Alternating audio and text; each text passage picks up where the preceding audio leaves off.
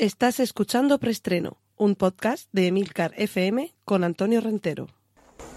Bien, silencio todo el mundo. Motor. Sonido. Claqueta. Escena 1, toma primera.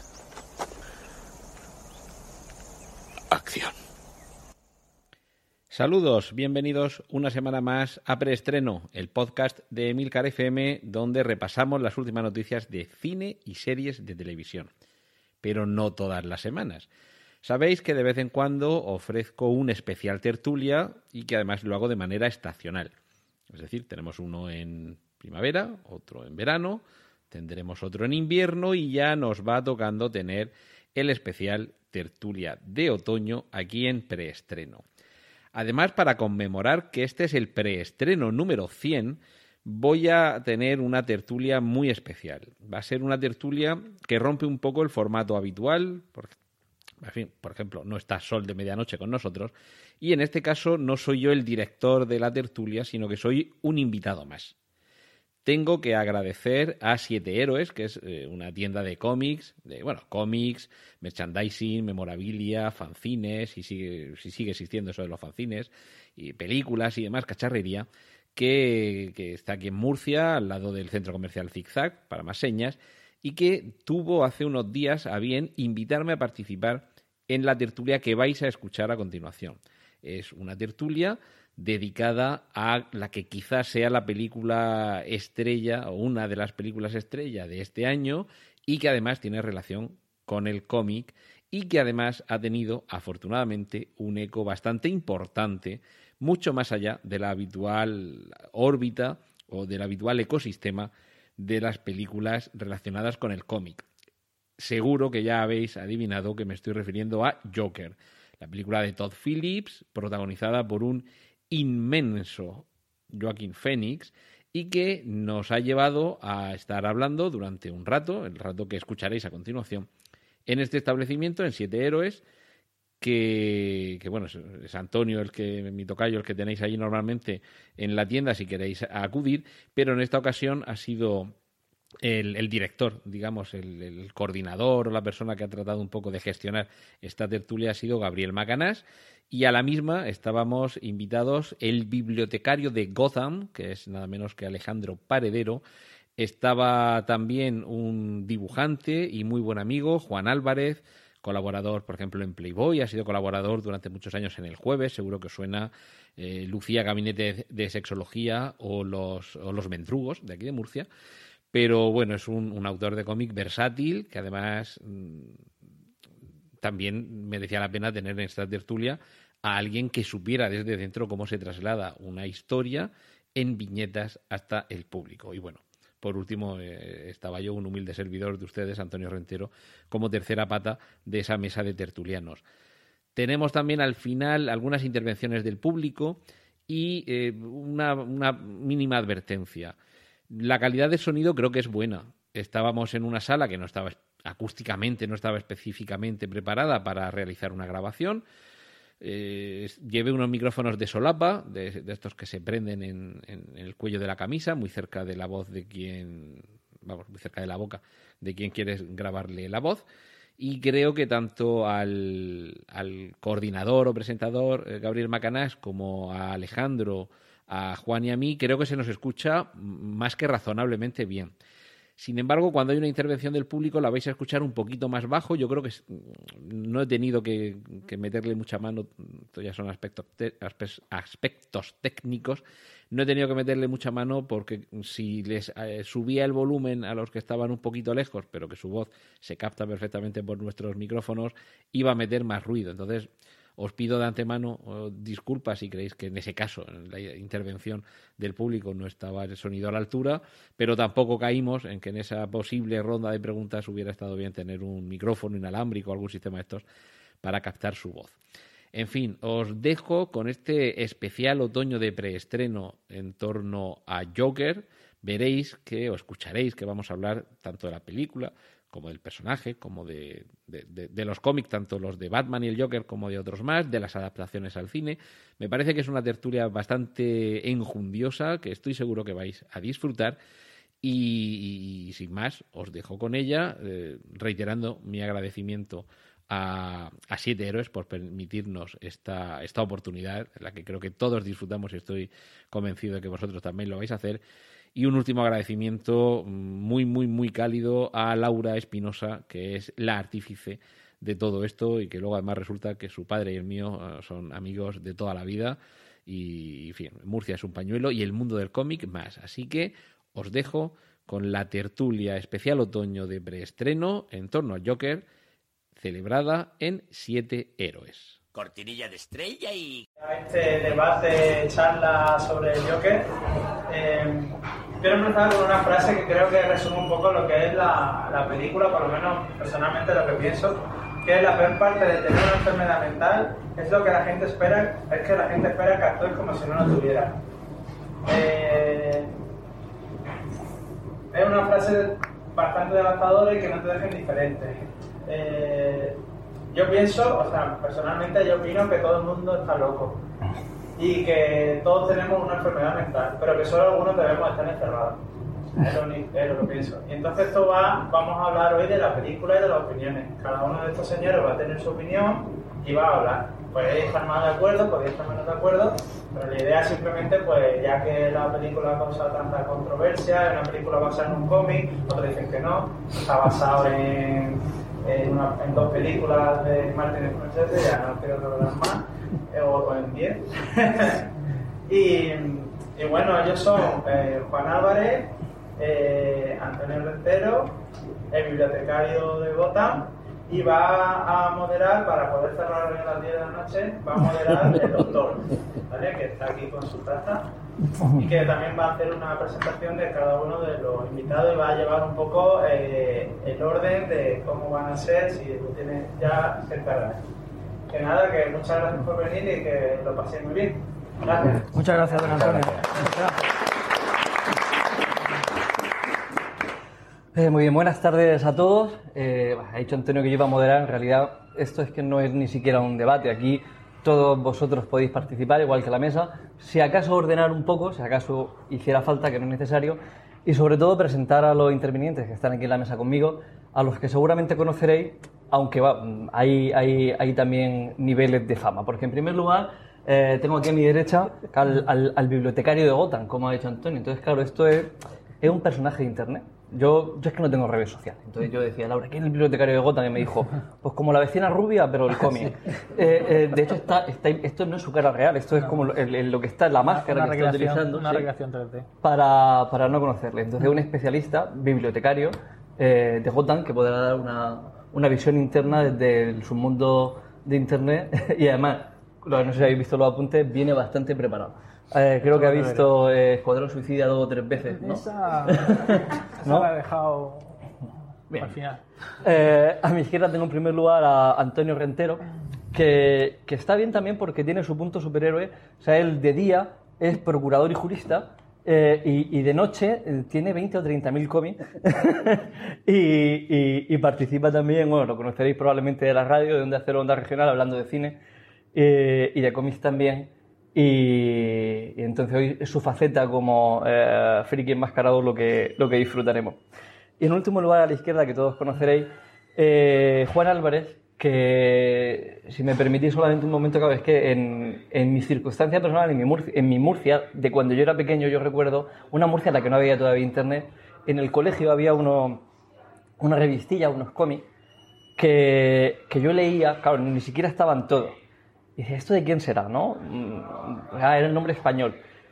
En mi primer año del instituto en el Cascales hubo una exposición de los mendrugos y ahí me enteré que esos dibujos que a mí me parecían tan modernos, con tanto volumen, tan chulos en color incluso, me parecían mucho más chulos que los cómics que yo había visto en aquella época y de hecho que yo tenía un poco dejado desde mi Asterix de pequeño. Y desde esa exposición retomé yo prácticamente mi, mi lectura en cómic y no se acaba ahí la... oh, yo lo conocí hace muy poco, ¿eh? Pero ya cuando volví a leer de verdad, con dinero, porque los cómics, no sé si lo sabéis, no son gratis, eh, de los primeros nuevos cómics que yo leí cuando lo compraba Antonio, era Black Sad. Y en la biblioteca hubo una charla, digo, pero que me van a traer a los autores de Black Sad, y efectivamente los trajo él también, bueno, trajo a 10 canales, y al, al guionista, y, y también lo disfruté mucho. Y ahora, pues que esté aquí conmigo en la mesa, pues también me alegra.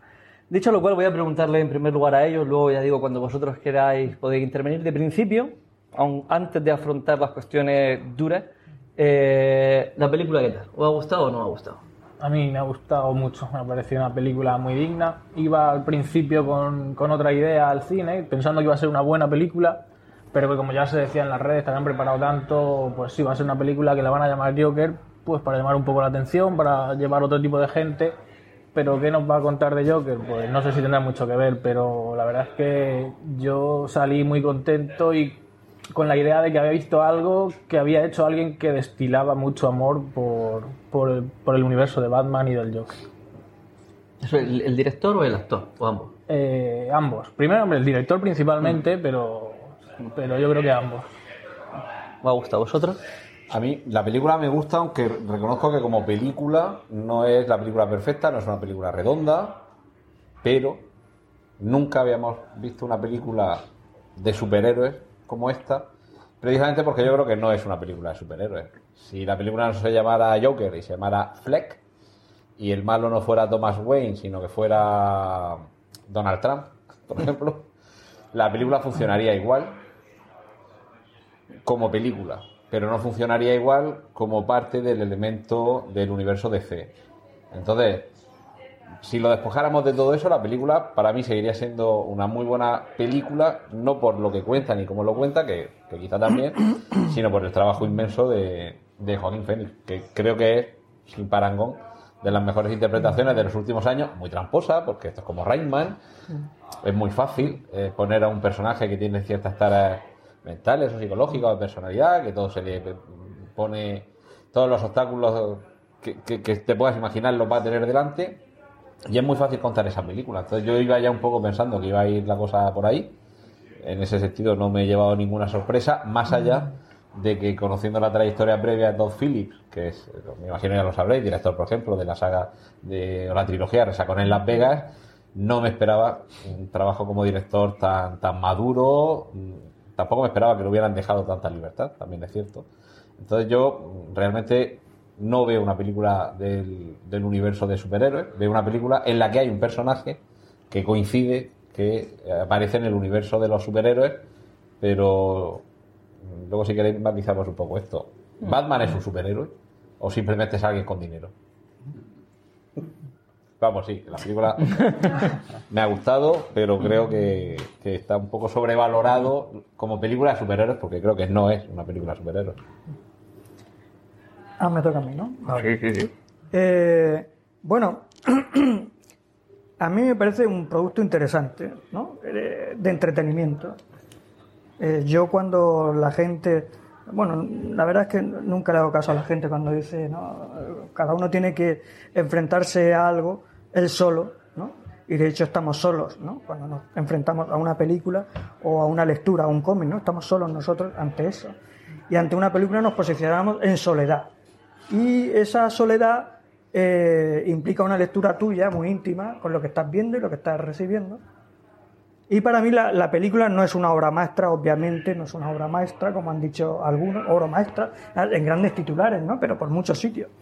A mí, digo, bueno, eh, yo creo que esta película se olvidará dentro de dos meses. Bueno, de tres.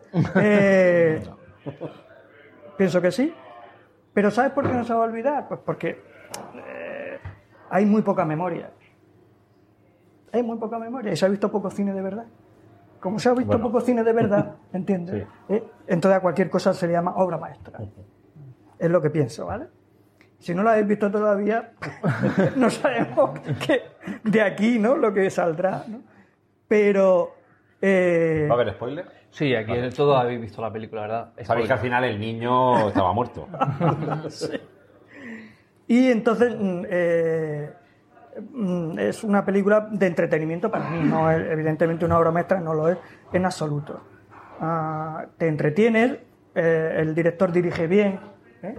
La película y Joaquín Phoenix eh, está en un papel que eh, difícil porque yo creo que eh, aunque para un eh, actor los extremos son fáciles, sobre todo hacer de tonto es muy fácil, ¿no? Porque cuando todo el mundo admiraba a Tom Hanks haciendo esto, o que, que tú lo has nombrado, a Rayman, ¿no? No, era Eh, Dustin Hoffman. Da- no, Tom me- Hanks era Forrest Gump. no, sí lo sé. Quería decirte que el tonto de Tom Hanks, ¿no? Y luego está Rayman haciendo Ah, Dustin sí. Hoffman. El papel de tonto es muy senci- es fácil de hacer, porque incluso nosotros que no somos actores sabemos hacer muy bien de tonto. Claro, y- y- somos, naturales. somos tontos. somos naturales. Vale. Pero el papel de loco es otra cuestión, porque el, el matiz de, de loco, o sea, el, el hacer de loco tiene muchos más matices. Y es mucho más difícil, creo yo, de hacer. Y Joaquín está perfecto en, en la cantidad de matices que tiene esa locura. ¿eh? Porque tiene muchos matices la locura dentro de toda la película, para mí. ¿eh? Ahí Joaquín está eh, inconmensurable, ¿no? Aparte, yo creo que es un buen actor de antes, no hace falta que fuera Joaquín Phoenix y hiciera esta película. ¿no? Lo ha hecho y tiene repercusión y estupendo, ¿no? Eh, y bueno, este sería mi resumen ahora para no entenderme porque ahora va a haber más cosas. Sí, porque la- la- siguiendo con el cine de momento, eh, es el mejor Joker que nos ha dado el cine porque no creo que nadie dude de que Joaquin Phoenix es un buen actor, gran actor, que además busca bastante bien sus papeles. Pero hay otro Joker, está Jared Leto, ahora hablaremos también de él, probablemente. Eh, también eh, cosas buenas tiene, desde luego, de hecho tiene hasta tres risas diferentes en la película, que cada una expresa lo suyo. La risa de un tipo, de otro tipo, ya puede que salga o puede que no. Pero yo, por ejemplo, también cuando lo veía tan demacrado, delgado, la primera vez digo, bien, esto da al personaje un cierto carácter, pero luego cuando la película se quita la camisa más que el hombre lobo de Crepúsculo, digo, se están pasando. Lo mismo se están pasando un poco, ya hemos visto que está demacrado, puede ponerse una camiseta y seguir siendo demacrado. Entonces no sé si juegan o estiran demasiado el extremo de, de pobre. De hecho, hasta hace, un momento he oído el malo de la película no es Joker, el malo de la película es, Eh, es Thomas Wayne. Wayne. Joker es un pobrecillo, sí, una víctima. Que de vez en cuando le pega un tiro a alguien, pero oye, ¿Quién no ¿quién no? ¿Quién no lo ha hecho? ¿Es el mejor Joker o, crees que no es el mejor Joker? Pues el mejor Joker, no sé, había tres Jokers muy buenos. Jack Nicholson hizo un gran papel, eh, Ledger hizo un grandísimo papel y este ha hecho un grandísimo papel. No es comparable porque yo creo que, que este Joker, como he comentado antes entre nosotros al, empezar, yo creo que este Joker podría ser perfectamente el Joker de Heath Ledger. No el de Jack Nicholson, pero este Joker, po- cuando acaba la película, puede, puede ser en el momento en el que nace un Joker como el de Hugh Ledger. Entonces sí, me parece, me parece un gran Joker porque estaría, yo si tuviera que elegir entre los tres, estaría entre estos dos últimos, el de Hugh Ledger y, y este en el momento final. Porque es verdad, como han comentado los compañeros, que yo no he dicho que sea una película de superhéroes, no lo es, no es una película de superhéroes. A lo mejor de película de superhéroes tiene los últimos 10 minutos. Y no es una película de superhéroes, es una película que te prepara para una película de superhéroes, para lo que vendrá después. Te va a explicar, te explica los grandes inicios de los protagonistas de una película de superhéroes. Pero como tal, es verdad que no lo es, y muchísimo menos desde el principio de la cinta. Podría ser los últimos 10 minutos. Y ya solo por aprovechar el turno para contestar, hacer de loco a lo mejor es muy fácil, pero Jared Leto hizo de loco y tan fácil no sería, porque de ese no nos acordamos tanto. Por, eh, Joker, que sepa, ¿cuál hemos descartado? Hemos descartado a Jared Leto, A Jared. Leto lo ¿Mark. Hamill lo contamos o no lo contamos? No, Mark Hamill es un grandísimo Joker. sí, a Mark cierto. Hamill Sí, sí. doblando, eh, no sé si habéis visto los dibujos animados o los videojuegos. Sí, Mark. Hamill es un Joker Es espectacular. de no perdérselo. No lo meto en la ecuación porque no, no es un actor como tal, no- lo ves, él interpreta con la voz, pero no, pero la serie- tanto la serie animada como el Joker de Mark Hamill es una maravilla. Y, y el doblaje de Trump, no sé si lo habéis visto, eh, dobla a Trump con frases verdaderamente de Trump, pero con la voz de Joker. Y parece Joker, pero es Trump hablando con lo que Trump dice. si le, tweets es con la, inquieta. Bueno, tampoco es la primera vez porque el discurso final del Caballero Oscuro, la leyenda renace, eso me imagino que habréis visto también el vídeo en internet, textualmente dice lo mismo el personaje de Bane que el personaje de, bueno, el personaje no, que la persona de Donald Trump con lo de. "Os lo vamos a devolver a vosotros, al pueblo, literalmente palabra por palabra. Eh, yo creo que no es el mejor Joker. Os habéis olvidado de César Romero Sí, sí, sí. que para mi gusto, junto con Jack Nicholson, son los, los dos peores porque son dos bufones inaguantables, insoportables y que no dan ni miedo, dan pena, los dos. Y Jared Leto mola mucho, pero es un macarra. O sea, yo tengo miedo de un Joker de Jared Leto porque me puede rayar el coche.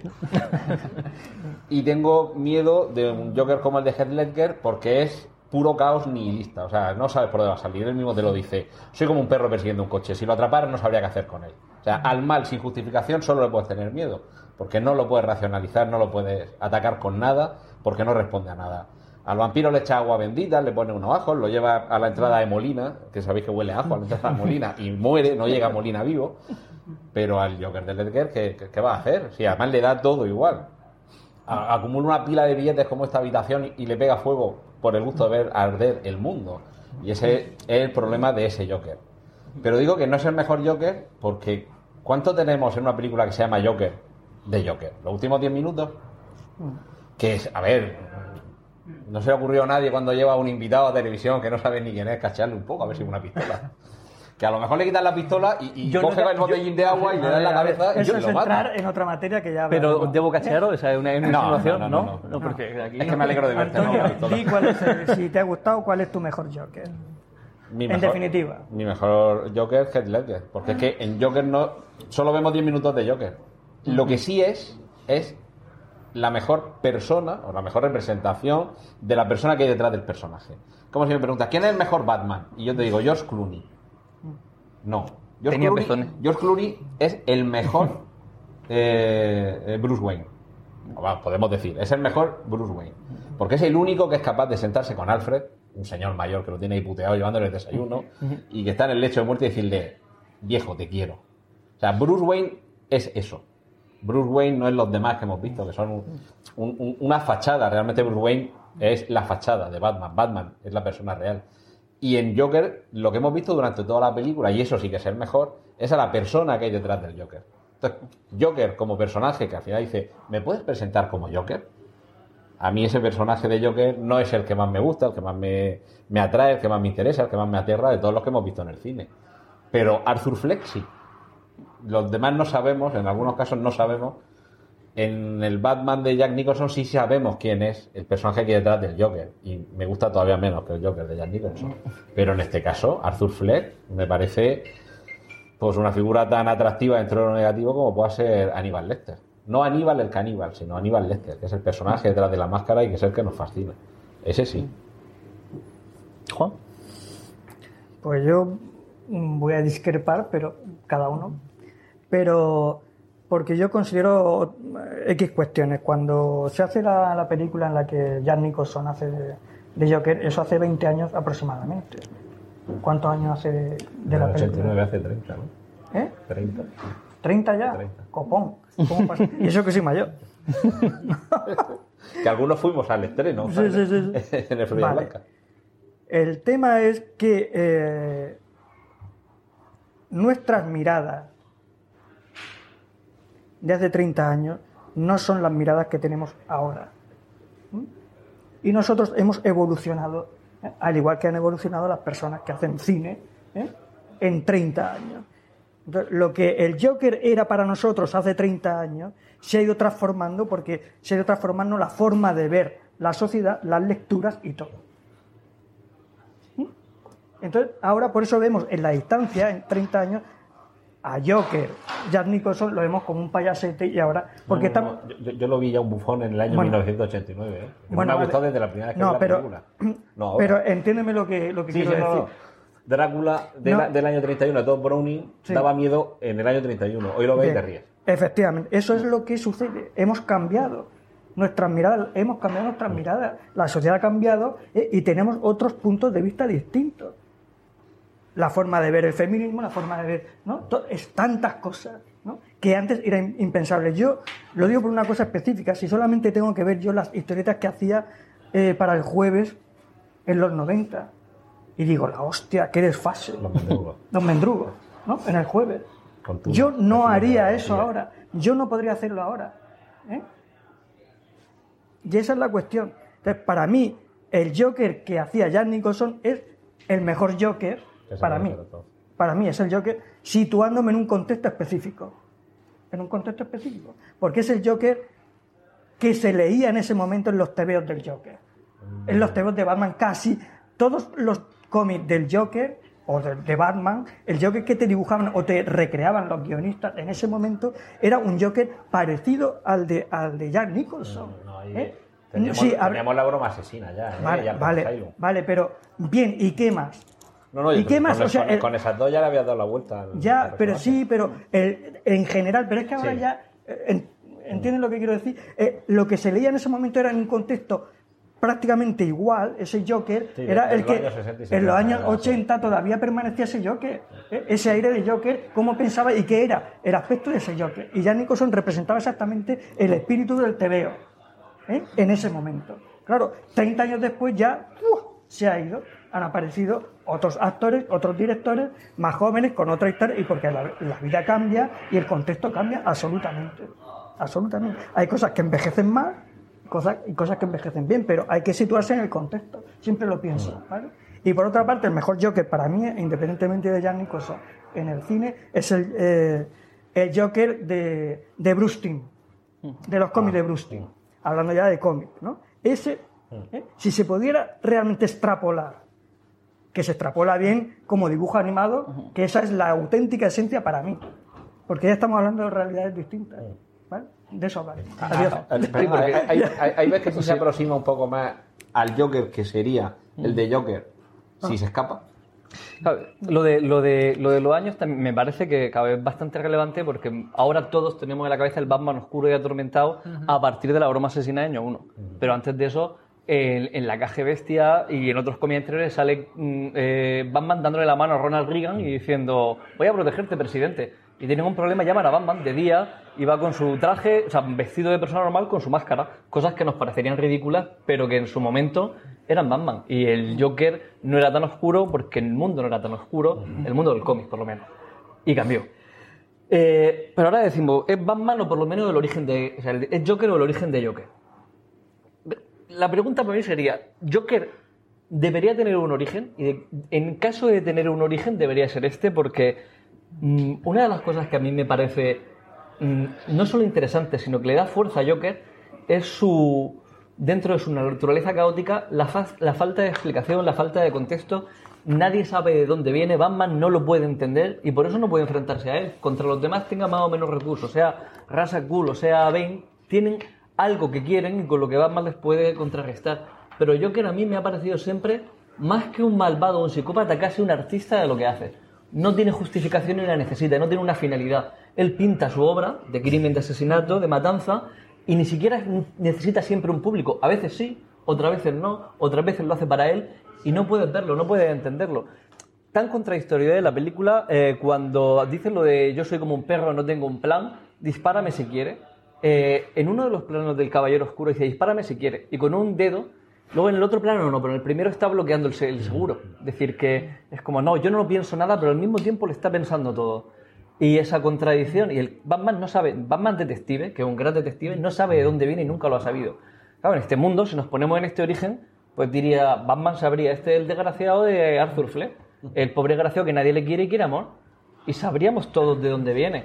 Que al final, el- en el último momento, incluso cuando dispara, cuando le dice Robert De Niro eh, que estás quejando, te estás llorando, eso me parece casi contrario a Joker. O sea, no. que luego podría cambiar y evolucionar. Pero el darle un origen primero, que Alan Moore se atrevió, pero Alan Moore es Alan Moore también. Y, y a saber si era incluso cierto, porque dentro de ese cómic eh, los niveles de realidad también son discutibles. Desde lo que pasa, lo que no pasa, lo que se ve lo que no se ve. ¿Ese es verdaderamente Joker o un Joker alternativo? ¿Ese Joker puede dar realmente el Heath Ledger? ¿Puede dar el Joker psicópata irracional? ¿O es un Joker emocional y justificado que lucha contra las injusticias de la sociedad y de Donald Trump? No, este, yo, a mi juicio, es un Joker que podría dar lugar al de Hugh Ledger, pero es verdad que el Joker en sí, a mí se me parece un personaje maravilloso el hecho de que no sepamos cuál es su origen. Hay una, tengo una frase suya del, del cómic directamente que dice, a veces lo recuerdo de una manera y otras de manera diferente si voy a tener un pasado que sea de opción múltiple. Esas son palabras del propio Joker en, en un cómic. Es verdad que desde el número uno pues siempre se le ha asociado con capucha roja, que lo, Batman lo persigue, que cae al tanque, luego en la broma asesina vuelve a, vuelve a retomar este, vuelve a retomar este inicio, incluso mete lo que podría parecerse un poco a este último Joker, el hecho de que sea un comediante venido a menos, que al final por unas o por otras acaba mal. Pero uno de, los- de los aciertos de Joker es verdad que es no, no tener claro cuál es su origen, y eh, que se resume muy bien en esa frase y que el de Hugh Ledger también lo hace muy bien, hasta en tres ocasiones intenta decir, primero dice que es que tenía que odiaba a su padre, que fue su padre el que le hizo la sonrisa al ver pegar a su madre, luego que fue su mujer, que con un ajuste de cuentas le hicieron la sonrisa del payaso y como no lo miraba, él quería ser igual y se la hizo y entonces su mujer se horrorizó y lo dejó. Y luego creo que hay una tercera vez que intenta contárselo de nuevo a Batman y dice, te voy a contar mi origen y al final empiezan a pelear si no llega a contárselo. Pero nunca lo sabemos. Solo sabemos que él repite que él odiaba a su padre. O sea que sí te recuerda que puede haber que su origen puede ser pues eso, un pasado atormentado, con maltrato, con abusos, con lo que sea, pero, pero parte de la magia de este personaje es que no conocemos realmente cuál es su Y origen. se lo puede estar inventando. O sea, en la película El Caballero Oscuro me, me gustó mucho singularmente la primera vez que lo explica dije, no necesitaba dar un origen, pero cuando la segunda vez te demuestra que a lo mejor es mentira, Claro, claro, porque va me han pillado. Eso, y resume la primera frase que te he dicho, que es, podría ser esa, si tengo que tener un origen, pues prefiero que sea de origen múltiple. Ni siquiera yo lo recuerdo. Sí, a, a mí lo que siempre me ha llamado la atención es la necesidad que tenemos de buscar el origen o la causa. Y en ocasiones eso nos puede aclarar algo, pero en, en la parte de la creación artística puede suponer un libro, una novela, un cómic, una película. Todos sabemos lo bien que le sentó a Star Wars que nos explicaran de dónde venía Darth Vader. Que quizá hay algunos fans por aquí, pero A mí creo- me gustan las precuelas. creo que nos podríamos haber ahorrado la explicación, o por lo menos el episodio 2, porque ese- esa historia de que se la crea. Entonces, y mi favorita de todas es el episodio 3, aquí lo digo, ¿eh? Estoy por deciros que incluso más que el Imperio contraataca. Pero en Batman realmente necesitamos conocer el origen. No es cuestión de necesidad. Necesitamos que nos cuenten una historia. Bueno, todos necesitamos que nos cuenten historias. Y sí que me parece un buen punto de partida el tratar de explicar para que lo comprendamos o no, cómo puede llegar Arthur Fleck o quien sea a convertirse en el Joker. Entonces, como propuesta narrativa me parece interesante. ¿Necesario? Realmente no, estoy contigo. Me gustaba más cuando en El Caballero Oscuro me cuentan. Me pasó además lo mismo que dices tú. Dices, joder, pues quizá no necesitas saber la explicación de las cicatrices, pero venga, vale, bien. Y ya cuando cuentas la segunda vez, digo, ahora sí. Ahora lo que quiero es que lo cuente una tercera y una cuarta y que nunca tengamos claro cuál era la real. Y eso es algo que también se hace mucho en, en- guion. eh, bueno, como lo explica también Christopher Nolan en, en The Prestige, en el truco final, lo de los tres actos de la magia, ¿no? Y eh, el prestigio, la sorpresa del truco es cuando a la tercera que intenta explicarlo le corta y dice, no me interesa cómo te ha hecho la cicatriz, es lo de menos. Pero junto a todo eso, lo que siempre me ha llamado la atención es que Ra's al Ghul a Batman siempre le llama detective, porque se supone que es el detective y de hecho sus primeras historias aparecían en Detective Comics. Es un personaje que investiga. ¿Y cuántas veces habéis visto que de verdad se pone a investigar Bruce Wayne barra Batman en algunas películas de Batman? Casi nunca. Se supone que esta que van a hacer ahora, que la interpreta el, el Gusiluz, va, va a, a- a poner un poco más de peso en su faceta de detective. Y yo creo que eso es lo que quizá muchos hemos querido ver de Batman. Que se ponga un pasamontaña y entre a un hospital a investigar, sin la capa, sin la careta y la capucha con las, eh, con las orejas puntiagudas, y que investigue y que lo veamos por qué descubre las cosas.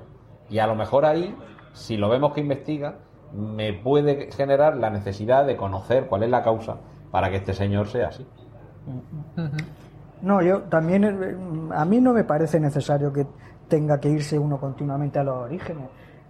Yo creo, bueno, es necesario para la industria, sobre todo, porque yo creo que la gente en general no pide, quiero saber, ¿no? ¿De dónde viene esto? ¿No? Cuando se pone y se posiciona tanto a ver un cómic como una película. Franco, la precuela. Eso. y tal, ¿no? Eh, en otras cosas de la vida sí, ¿no? Pero yo creo que tampoco es tan importante a la hora de, fre- de enfrentarte a una película o un cómic eh, mostrar, ¿no? Esos orígenes, ¿no? Eh, continuamente, ¿no? Y esto está sucediendo desde hace unos años con todas las sagas que eh, de todo, ¿no? De la he hablado de la guerra de las galaxias como, y otras muchas, ¿no? Eh, irse a los orígenes, pero yo creo que se van a los orígenes para vender el producto, digamos, que creen que puede tener más posibilidades si me voy a los orígenes o incluso me voy al futuro. ¿No? Origen y futuro también juegan con eso. Entonces yo creo que es una cuestión más de, tipo industrial y económico que la necesidad que tiene realmente el, lector, ¿no? O la persona que va al cine eh, que, que, o pueda solicitar esos supuestos orígenes, ¿no? Y yo creo que eso no, no, no, no tiene por qué ser algo cuando uno se posiciona delante de una película, algo que tenga que estar eh, presente. La película está bien hecha, está bien contada, me cuenta algo distinto que, que no sabía y, y punto, ¿no? O tiene un- otro punto, una visión, ¿no? Que yo jamás habría esperado, eh, sin necesidad de irte a, a orígenes eh, ninguno, ¿no? No tienes por qué. Pienso, ¿no? Tanto en el cómic como en, en el... en- Ahon- Ahondando en esto un poco, o sea, ahora empiezo por ti, Juan, que quizá como autor también nos pueda dar una perspectiva diferente. Una de las cosas que se ha criticado de la película, eh, antes de verse la película, claro, que decían, eh, va a haber oleadas de violencia. Mm. Ya hemos visto que hay oleadas de selfie en las escaleras, eso es lo que ha provocado.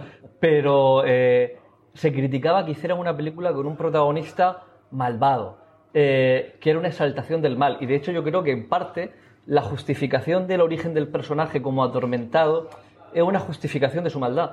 Pero no se podría hacer una película con un personaje malo porque le gusta el mal, cruel porque le gusta la crueldad, loco, no en un sentido de desgraciado como reacción a la injusticia, sino puede que haya un psicópata que disfrute con la violencia y con el mal y se rodee en ello. No se puede hacer una historia de eso, hay que hacer historias de personas mm, que podamos comprender, entender y empatizar, o se puede hacer una historia en la que el mal sea el fin incluso exaltado para esa persona, entendiendo que está contenido en una historia. Eh, no, no se hace. ¿Sabes por qué? Porque a, a la gente, lo primero los editores le tienen mucho miedo a mostrar a un personaje que es malo por definición, ¿no? Eh, no se puede comprender, o sería muy difícil vender un producto en el que muestras a alguien malvado sin un porqué. Sin un porqué. Todos necesitan eh, un porqué, desde los eh, editores o los productores de una película hasta ¿no? un guionista. eh, eh, el porqué. La sociedad no entendería, por ejemplo, Aníbal Lecter, ¿no? Yo creo que no necesitaba un porqué. Era un malvado, ¿no? Y tal, ¿no? Pero aparte de Aníbal Lecter, muy pocos personajes Muy poco. ¿eh? son malos porque son malos. Y, y de hecho, eh, un psicópata no tiene por qué ser, ha sido feliz en su infancia, no ha tenido traumas, ¿no? pero hay necesidad de crear traumas continuamente para crear un monstruo. De hecho, por eso esta película a mí no, ni obra maestra ni polla, con perdón. Tiene la necesidad, sí, bueno, la necesidad de contar, ¿no? Que tiene traumas para luego convertirse en malo. ¿Eh? Pues no, ¿eh? hay gente que, hay psicópatas y hay gente que ha tenido una educación estupenda y tal, pero, macho, su cerebro va por otros sitios y tiene cadáveres en el jardín. Eh, ¿No? ¿No? sé si habéis visto la serie Mindhunter, en la primera temporada el, el primer asesino al que entrevistan, porque es una historia real. El FBI cuando intentaba comprender a los psicópatas, que al final no les salió enteramente bien. Es un señor que no tenía un gran trauma hasta que se dio cuenta que le gustaba matar a colegialas, violarlas en ese orden, o sea, matarlas, decapitarlas, eh, violarlas y, y seguir con su vida, lo normal, que de hecho ahora no lo sabía, yo me he enterado que es eh, la persona de Estados Unidos que más audiolibros ha grabado, tiene un gran éxito grabando audiolibros. Sí. Eh, y ahí narra Pero la libros. cuestión es que si muestras a un psicópata, eh, ya no, no, no puedes contar una historia, ¿no? ¿No? Sí, claro, se supone que el malo hay detrás de una historia, ¿no? Se ha Ujú. convertido en malo, entonces tienes que contar una historia previa hasta que da Para- lugar a esa maldad. Pero un psicópata... Tienes que contar una historia del psicópata ahora, en este momento, ¿eh?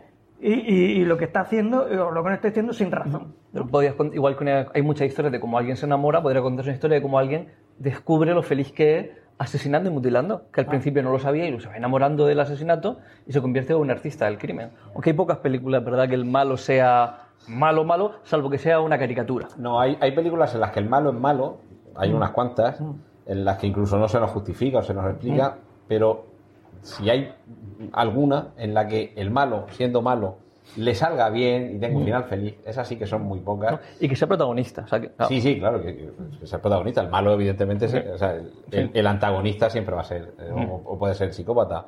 Pero, me- por ejemplo, Henry retrata un asesino, además basada en hechos reales. Eh, sucedió cerca de su casa, que además es en un formato falso documental, porque es como en plan callejeros asesinos. Vamos con la cámara detrás de este tío que es asesino. Al final, muere. Si no la habéis visto, lo siento, es una película de los años 80, ¿viste? En el tiempo. Una que se llama Ciudadano X, que está basada en los crímenes de Andrei Chikatilo, el, car- el carnicero de Rostov, y el psicópata. eh, Hay un momento que es magistral. Eh, Además, os recomiendo que la busquéis. Es una película que eh, no se estrenó en cine, fue. eh, o sea, es telefilm, pero vamos, está en DVD y se puede encontrar. El, el psicópata hay un momento al que le confrontan con un psicólogo que nunca había hecho lo que eh, hicieron en, en el FBI, que vemos en la serie Mindhunter, de es- estudiar los perfiles de los psicópatas. Y llevan a un señor interpretado por Michael von Sydow que le dicen, queremos que haga usted esto con este señor al que hemos detenido. Y lo primero que hace cuando se sienta delante es decirle al, al psicópata, que han- yo esto no lo he hecho nunca. Y entonces empieza a decirle palabra por palabra, usted es así, usted de niño hacía esto, usted a los animales le hacía esto, usted no se cita con no sé qué y sí se cita con no sé cuánto. Es decir, existe un patrón de comportamiento que nos conduce a que alguien haga lo que hecho, lo que ha hecho este señor que está aquí enfrente y como tenemos el consecuente, vamos a confrontarlo con eh, sus i- iniciadores. Y claro, el propio psicópata se queda así como diciendo, ¿y usted cómo sabe tanto de mí? Nos han explicado ahí que hay una serie de causas que conducen a una consecuencia, que este señor las ha experimentado, el protagonista no es él, el protagonista es el, que lleva la investigación, pero en casi cualquier película en la que hay un psicópata, al final lo que tenemos es eso, tenemos que explicar, no justificar de dónde sale, pero que el protagonista sea todo eso, que lo sea por voluntad, que lo sepa y que termine bien, pues Aníbal Lecter y muy poquito más. Y, y, eh, nos fascina porque es alguien muy refinado y nos confronta contra que realmente, si nos ponemos a mirar lo que tenemos alrededor, pues aquello de, ¿tú te consideras inteligente? Pues hombre, si me analizo, no, pero si me comparo. Y en sociedad, en muchas ocasiones, se construye esa, esa misma edificación. ¿Usted se considera un miembro útil de la sociedad? Hombre, si me analizo, no, pero si me comparo, todos sabemos que tenemos una opinión, la nuestra es la que vale y la de los demás no. Todos sabemos que nuestros pedos no huelen. Y al final nos gusta Aníbal Lecter porque nos gustaría ser como él, porque pensamos que en sociedad, por favor, el metro, la gente no se ha duchado. Todos somos un poquito psicópatas, pero que el protagonista lo sea y que salga bien, no se debería hacer porque al final das ejemplo. Bueno, ejemplo, el, en Juego de Tronos, Arya es una pequeña asesina viciosa que nos encanta a todos. Y, y- y es mala. O sea, no, no, es mala. A mí me encanta mundo Arya. la ha hecho así. Sí, el mundo la ha hecho así.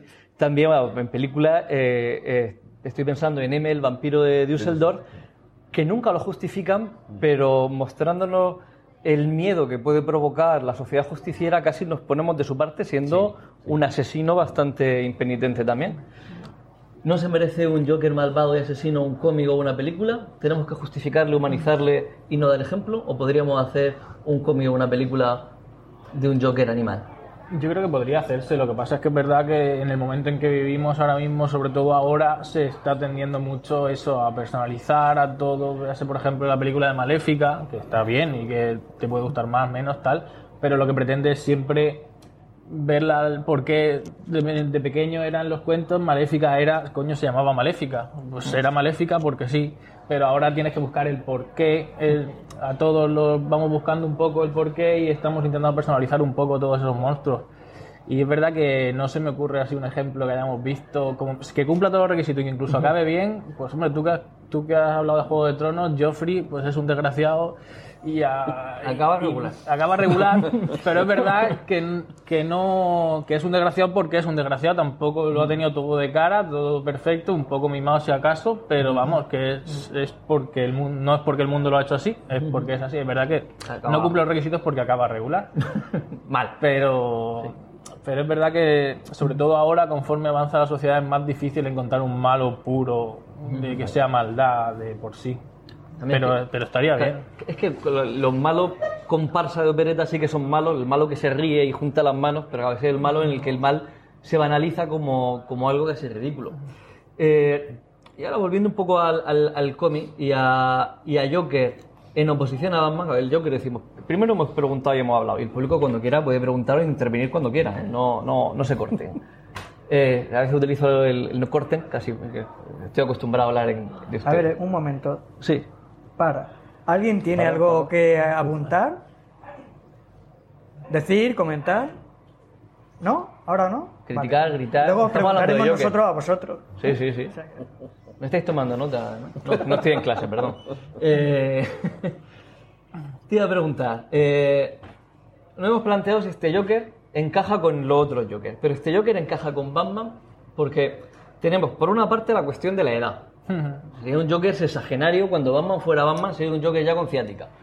Eh, un Joker, además, que par- yo creo que uno encanto que tenía Joker también era enseñarnos la sombra de Batman en cuanto que Joker era el espejo de Batman. Y muchas veces lo han dicho de una forma. Si en Estados Unidos lo típico de la policía. Si la policía lleva pistola, los criminales llevan pistola. Si cogen a me chaleco antibalas, los criminales cogen balas perforadoras. Si cogen escopetas, los criminales UCI. Y cuando Batman sale como un tío disfrazado que provoca el miedo, sale un Joker. Y es la locura que genera Batman. Son muchos cómics de alguna forma lo sugieren. El que va creando los monstruos que hay en Gotham. ¿Por qué en Gotham hay tantos monstruos? Porque hay un primer monstruo que se disfraza de vampiro, que incumple la ley va dándole paliza a la gente por la calle. Y esa es la inspiración de los locos y los dementes, que no salen todos tan buenos como él. De hecho, hay algunos justicieros que también han salido. En cambio, este Joker es un Joker que no tiene nada que ver con Batman, que se encontraría a posteriori con él sin que Batman tuviera ninguna responsabilidad, incluso sabiendo Batman quién es y, y el pobre tico lo que tiene, que además es su probable hermanastro. Hmm. Bueno, luego queda claro que, bueno, sí, hermanastro. Bueno, No, que no, o sea, que- claro que sí o que no. Que no, que no. Y la foto que tiene, sí, que en el que Thomas Wayne dice para, para la madre que tiene una sonrisa maravillosa, porque dice, yo nunca he tenido nada con esa mujer, nunca he tenido... Él lo niega, Thomas Wayne. Un jefe cariñoso, lo normal. educado. Sí, sí, sí. Yo quiero pensar que no, pero, yo- pero ¿Por podría qué? ser. ¿Por qué quieres pensar que no? Quiero pensar que no madre. porque hubo cosas en la película que al principio decía, uy, como vaya por ahí, malo, como vaya por ahí, malo, pero al final lo iba arreglando y es verdad que aparecen los, los, los papeles de la adopción y entonces pues quieres pensar que es adoptado, pero también lo pudo manipular perfectamente y luego se ve con él en, en el asilo Arkham que podía el doctor haber firmado lo que quisiera. Es posible eh, que existiese esa, que existiese esa posibilidad.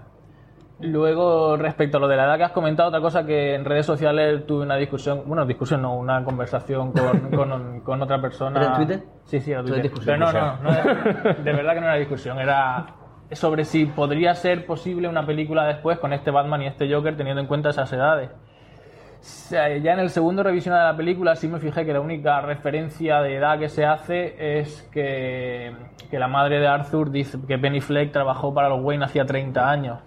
Suponiendo que en ese momento lo hubiese adoptado 30 años, que Joaquin Phoenix eh, sean 30 muy mal llevados y que en ese momento Bruce tuviera pues unos, ¿cuántos puede tener? 12, 14, menos, 10, Yo- 12. Yo, lo veo más de comunión, ¿eh? Yo 10, lo veo más de 8 10, 12, pues sí podría darse un, un Batman, pues como vimos en el de Nicholson. Más o menos Es que un Nicol- Batman con 25 y un Nicholson con 50. Es que Nicholson Y- nació con 30. Es decir, nació viejo ya. Podría darse, pero, pero es complicado. Y en este caso, además, es que es un poco al contrario. En, en la película de. Creo que en la de. No sé si es en la de Nolan o en la de Tim Burton, una de ellas dice. Viene a decir Joker como que tú me has creado, o no. tú- o Batman dice tú me has creado y dice al contrario. Tú, tú me has creado, yo te he creado, pero tú me creaste a mí primero. La, la primera de, de Tim Burton. En la de Tim Burton, la de 89. En esta última sería un poco al contrario. Aquí sí que queda claro que es Joker el que ha creado a Batman. Y de hecho, la última escena de todas es la que pone los pelos de punta. Es cuando lo sacan del coche, Joker está muerto prácticamente. Y en el momento en que respira de nuevo, aparece la- te enfocan la imagen de Bruce con los padres muertos en el suelo. Y dice: En ese momento acaban de nacer los dos. Es una. Se necesitan, son. En todos los cómics una idea recurrente, de recurrente que son el uno sin el otro no, no tienen sentido. Yo veo más plausible que eso efectivamente es así. En Joker se nos muestra que no directamente, pero de hecho las revueltas tampoco las organizan ni tiene nada que ver. Es un poco accidental eh, el hecho de que alguien decida pegarle un tiro a tal. Pero yo sí veo más plausible que el Joker de Arthur Fleck, incluso por línea temporal, sea la inspiración para el Joker de Heath Ledger como me he inspirado en un personaje que puedo haber visto en mi infancia, porque vamos a ponernos en, en la metarealidad de la película Joker y vamos a dejar que transcurran 30 años. Es muy famoso el momento en el que al presentador del programa nocturno de moda le pegaron un tiro en directo. Eso sería muy famoso 30 años después. Y nos puede cuadrar que alguien que tenga la cabeza más para allá que para acá se inspire, pero además de una forma, de una forma fea, porque el Joker de Heath Ledger, la chaqueta, el chaleco, la camisa nos recuerdan al que aparece aquí, pero el, el Joker de Joaquín Phoenix va muy bien vestido, la ropa va impecable, y esto es un poco como el, el lado oscuro, como, como la, la cara desfigurada de, de dos caras de ese Joker en el que se inspira. Entonces, vería mucho más lógico que, además, por línea temporal, tuvieran Sí. una edad parecida, ese Joker y, y ese Batman. Entonces, yo decía, una película posterior a Joker, El Caballero Oscuro.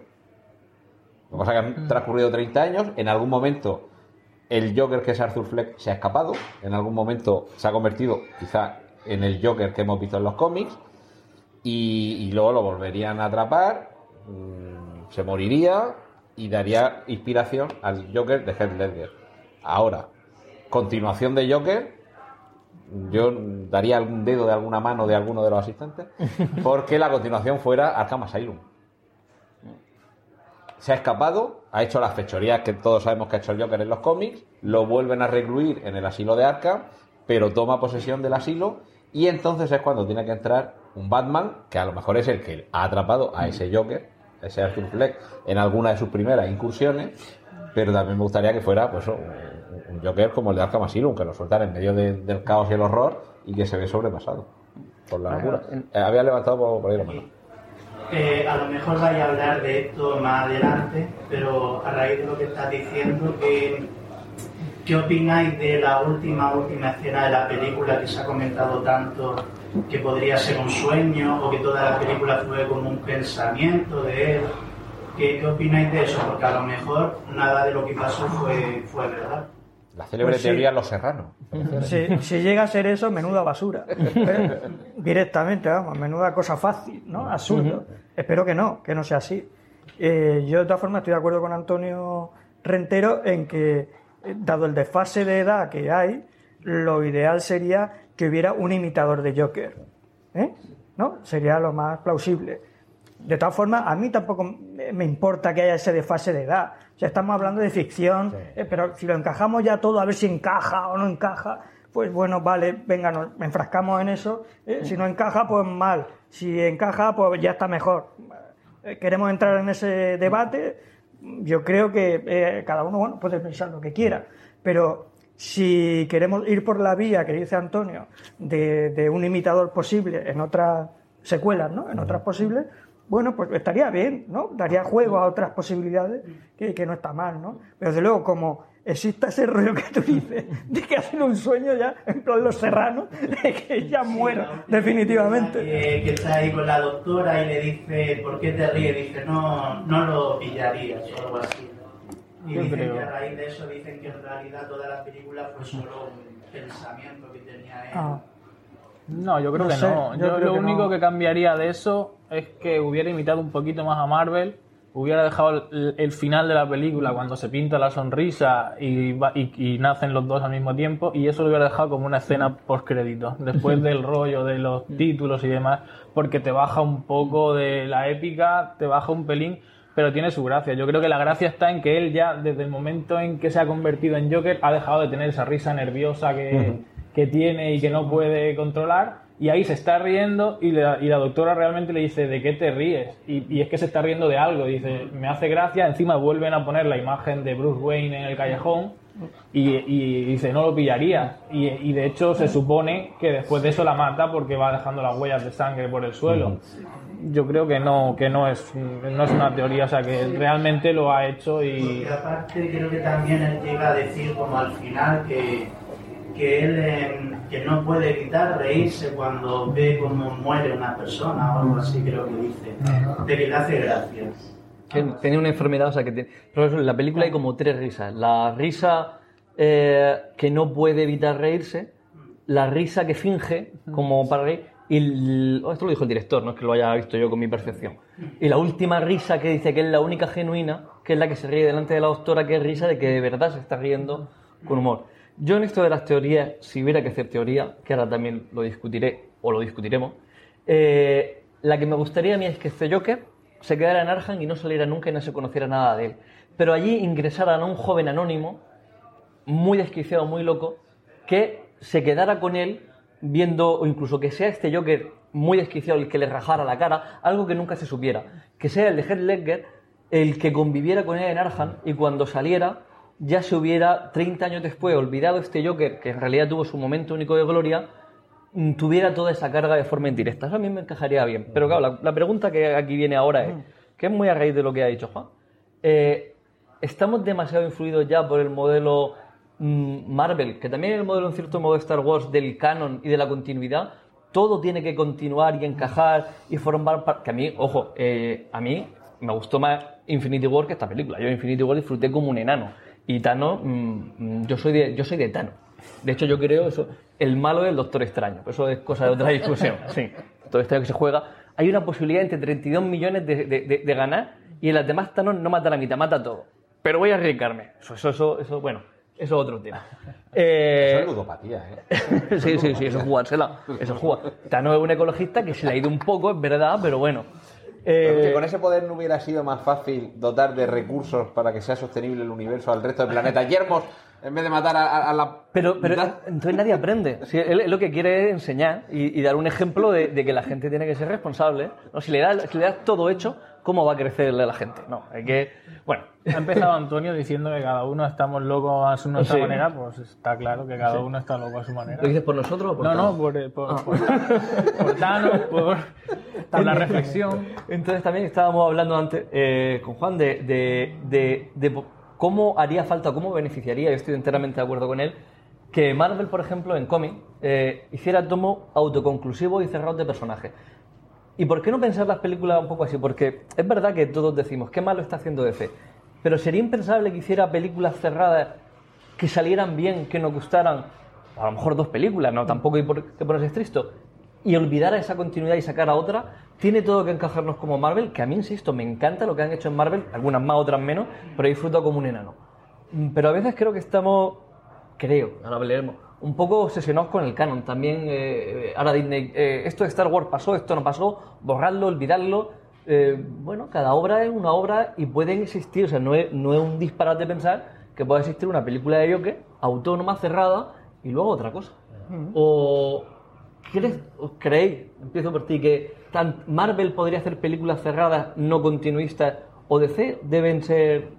¿Qué, qué, piensas sobre esto? Hombre, primero, esa dualidad que tenemos siempre de Marvel, DC, si eres de uno de otro, puedes disfrutar de las dos cosas maravillosamente. Y De hecho, a lo mejor que DC intentara imitar eso, lo que ha hecho Marvel de películas durante 10 años sin parar, con una continuidad toda hilada, eso, intentar repetir eso y que le haya salido como le ha salido, es muy difícil.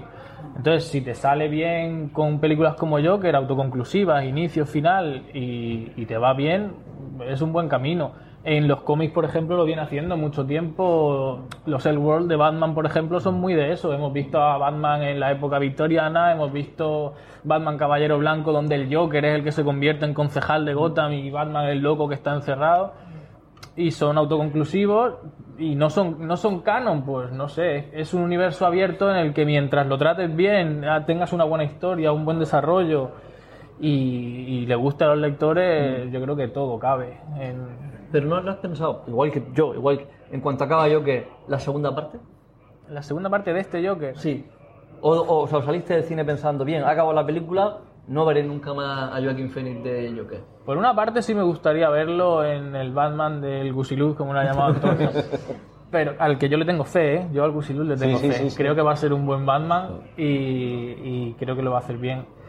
Ya, si me gustaría ver a ese Joker, yo creo que no lo vamos a ver porque van a elegir un malo completamente distinto para que no haya comparaciones y ya es muy difícil comparar a este Batman con el que había antes, con, con el de Nolan, pues si encima comparas al mismo Batman con el mismo Joker, ya le estás poniendo un hándicap a la película. Yo creo que nos van a presentar un malo completamente distinto para que Batman, este Batman pueda lucirse un poco más. Pero a lo mejor en un futuro a mí sí me gustaría, sí me gustaría verlo. Salí pensando que, al principio entré pensando que no, pero salí pensando que sí. ¿Tú, Antonio, piensas que Marvel nos ha regalado un nuevo modelo de continuidad que nos puede atrapar o no ha fastidiado imponiendo un modelo que todos quieren imitar con distinta suerte? No, a mí me parece que es un modelo muy interesante y bueno, la prueba está en las taquillas que hace. L- La dificultad que tiene es mantener el nivel, porque hay algunas de las películas que algunas te lo avisan en el título, Thor 2, ya vas un poco preparado. Pero hay algunas que sí que han sido un poco más flojitas. Pero creo que es un modelo que tiene todavía mucho, mucho futuro, sobre todo ahora que se han comido a Fox y que además ya han vuelto a firmar un acuerdo con Spider-Man y que además es posible que en Spider-Man 3 integren el universo Marvel de las series de Netflix porque se supone que Matt Murdock, después de lo que le ha pasado a Spider-Man en Lejos de Casa, necesitará un abogado. ¿Qué mejor abogado que Matt Murdock? Pero bueno, ese modelo lo que pasa que creo que no debe de ser el único. DC no ha logrado hacer su modelo similar, no lo ha conseguido y yo debo reconocer que aunque soy más de Marvel que de DC, a mí es que de DC lo que me gustan más son todos los Elseworlds. O sea, eh, eh, el hijo rojo de Krypton, que en lugar de en Kansas aterriza en la Unión Soviética que en lugar de llevar la S lleva la 12 el martillo. To- todos esos, que, que en Marvel existe, está el What If, pero los What If son, creo que, que ni se lo llegaron a tomar muy en serio, y algunos son los planteamientos de base súper interesantes, pero eran historietas autoconclusivas que no llegaban a más. Y eso, el, el Easy, se lo tomaron mucho más en serio, o se lo han tomado mucho más en serio en DC, pero yo creo que también porque par- parten de unos personajes que el, el paradigma es tan fuerte y tan poderoso que lo que quieres es ver cómo cambias una, una fracción. Que eh, el, el alienígena que viene de Krypton lo encuentre una señora que se llama Marta, pero no se llama Marta Kent, sino Marta Wayne. Y que resulta que Batman, además de ser alguien con dinero, es alguien con poderes.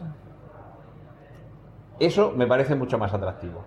Y yo mm, creo que algo como lo que han hecho en Joker, de decir, vamos a apostar por una historia autoconclusiva, adulta, madura, en el sentido, eh, nos gusta a todos mucho el universo cinematográfico Marvel, pero eso, como dice Scorsese, y Coppola, eso es un parque de atracciones. Ya los parques de atracciones vamos a divertirnos, pagamos nuestra entrada, encantados de la vida. Pero también nos gusta ir al parque de atracciones, no nos lo critiquen.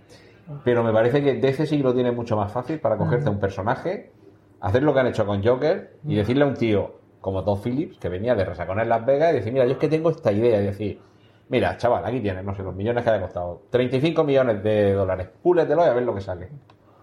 Y creo que saldríamos todos ganando si apuestan por no imitar, sino por tener una identidad propia.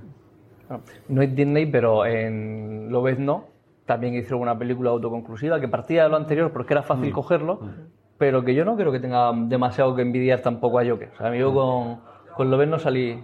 Logan, Logan, sí, Logan. Logan, sí. Salí, con Logan salí muy contento. Juan, ¿tú qué No, opinas? yo creo que aunque has partido de mí en el tema de la autoconclusión, ¿no? Eh, pero eh, yo creo que la realidad es lo que estés contando, o sea, la, la calidad de, de la historia que, que cuentas. Yo creo que cuando uno se posiciona ante un cómic o una película, eh, lo, lo que le llega adentro es una buena historia. O sea, estamos, eh, el cine está lleno de historias mediocres y muy bien, todo de puta madre. De hecho, Marvel ha hecho una mierda apoteósica eh, que no quien se las trague, ¿no? O- es verdad. Yo me que-. Es verdad que. vale, dentro de. Algunas dos veces. Vale. O tres. Algunas las tengo en DVD. Vale. Yo en No, Blu-ray. Pero me refiero a que dentro del entretenimiento hay calidad. Sí. O no calidad. ¿eh? Y uno que, eh, que más o menos discierne entre lo bueno y lo malo sabe lo que está viendo. ¿no? O sea, esto me estoy entreteniendo, pero eh, o sea, ese entretenimiento a, a- a- a qué coste. O sea, ¿no? Eh, Porque hay gente que le vale todo, macho. Yo, no, no, va, no, todo no vale, macho. De Fast and Furious no vamos a hablar, Juan. No. Entonces, eh, partiendo de la base de que si es una buena historia, a mí me da igual que sea autoconclusivo que no lo sea. ¿eh? Absolutamente. Aprovechando que eres autor, una hipótesis, pongamos una hipótesis. Imagina que hicieses tú una novela gráfica, unas 140 páginas.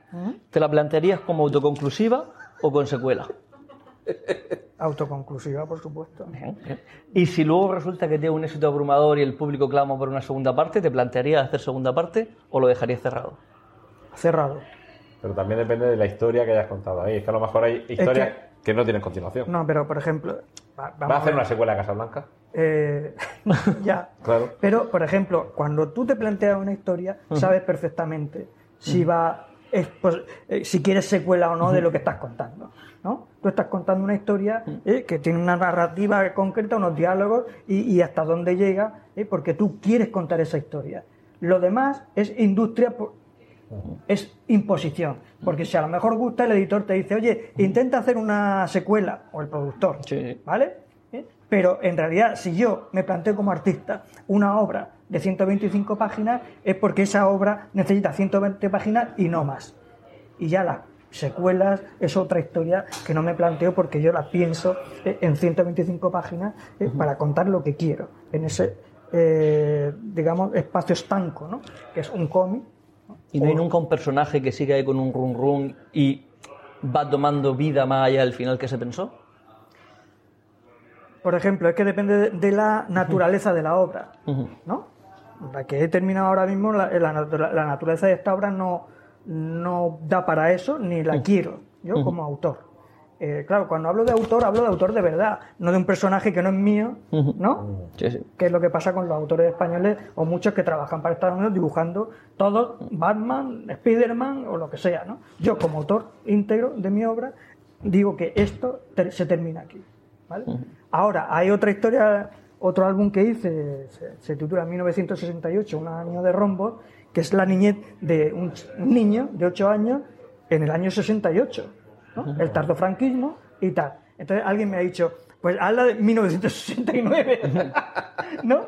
Entonces, eh, o incluso años posteriores, podría ser, Como cuéntame. ¿no? O sea, puedes llegar hasta, hasta 2019. Claro, pero, pero esa tiene, tendría más posibilidades, ¿no? Y tal, ¿no? Pero, porque además las es, es una historia eh, de, 40, de 50 páginas eh, contadas con páginas autoconclusivas, de principio y fin, ¿no? Tiene otra naturaleza también. Entonces, ahí sí que se podría, ¿no? Pero ya digo, depende de la naturaleza de la obra que estés haciendo. Y poniéndonos también en el papel de Joaquín Fenio, del director, además de la naturaleza de la obra, si te ponen 20, 30 millones encima de la mesa, ¿eso influye o...? A mí me influiría, o sea... A mí, a mí sí. Que, vamos, yo no sé eso qué es. ¿Pero 20 millones de qué? De lira, no, de... de lira. de dólares, de dólares. Yo supongo que a un director de cine, ¿no? Con lo del dinero que se mueve en Estados Unidos en el cine, pues te harían una y dos y tres. Y además, con la cantidad de talentos que hay en Estados Unidos, de guionistas, de escritores, te harían probablemente una obra bien escrita, ¿no? O una película bien escrita y bien contada. ¿no? Volviendo a la película, eh, es una película, tanto la película, esta es una película de superhéroes y las películas de Batman, quitando la de Batman y Superman, ¿son películas de superhéroes o es un James Bond mm, que se viste de murciélago? Yo sí la veo, películas de superhéroes, como sobre todo las de Nolan. Son es la estructura de un cómic, es eh, la dualidad villano-superhéroe, sí la veo. Ya he dicho que Joker, como tal, no. A lo mejor los últimos 10 minutos o el por qué nace la, la- la otra cara de Batman. Pero, pero sí, yo sí las veo películas de superhéroes. Incluso la de Nolan, que puede ser más fácil. Nolan, si Batman en vez de ser Batman fuera James Bond, cambiaría mucho. Hay un psicópata que quiere destruir el mundo, que quiere destruir Londres en este caso, y el M16, porque las cosas que hace, los gaches, el equipamiento, el dinero, ¿podría ser James Bond o no? Que James Bond no me hace mucha gracia. Con eso de Pues, que eh, inglés, un inglés sí, contra un, Ethan Hawke, de contra un Imposible. gotamita. No.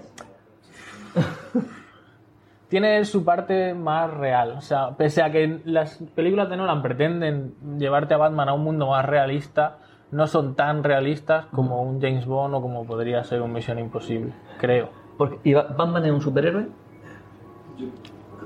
Pienso que en el momento que se pone el traje, sí. Sí, Es sí. lo que le convierte, o sea, de diferencia de 007, él simplemente puede ir en smoking, pero también puede ir vestido como ahora mismo. Y no deja de ser 007, pero Batman, eh, en el momento que lleva un atuendo, digamos, un poco estrafalario, ¿no? De la capa, los cuernos, pues ahí ¿No es la capa lo que define al superhéroe? Eh, O los no, el atuendo, el atuendo en la este caso. parafernalia Sí, y sí. la técnica. No, la que él, él, él trajo, aunque luego se diga que no hay superhéroes que no llevan capa y demás. Eh, porque si le quita eso, sí que no hay diferencia con el de Misión Imposible. O, o sea, en cuanto a gadget y, y demás, el 007 seguramente eh, pueda competir perfectamente con Bruce Wayne.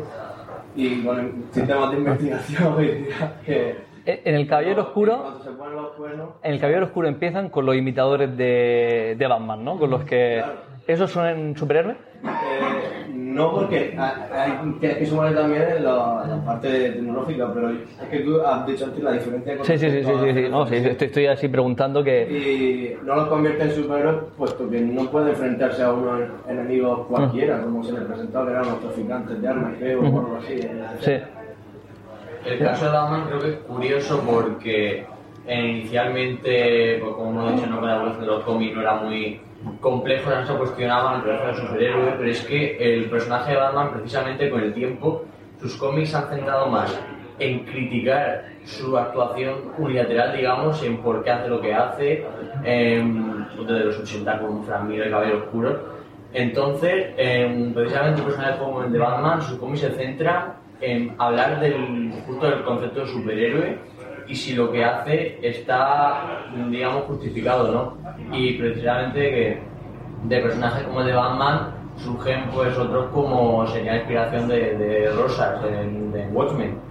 Así que creo que Batman precisamente es un personaje que se aprovecha desde hacía muchos años de esa ambigüedad moral y de ese debate que siempre va a estar ahí de, de si puede hacer lo que hace solo porque se llama héroe.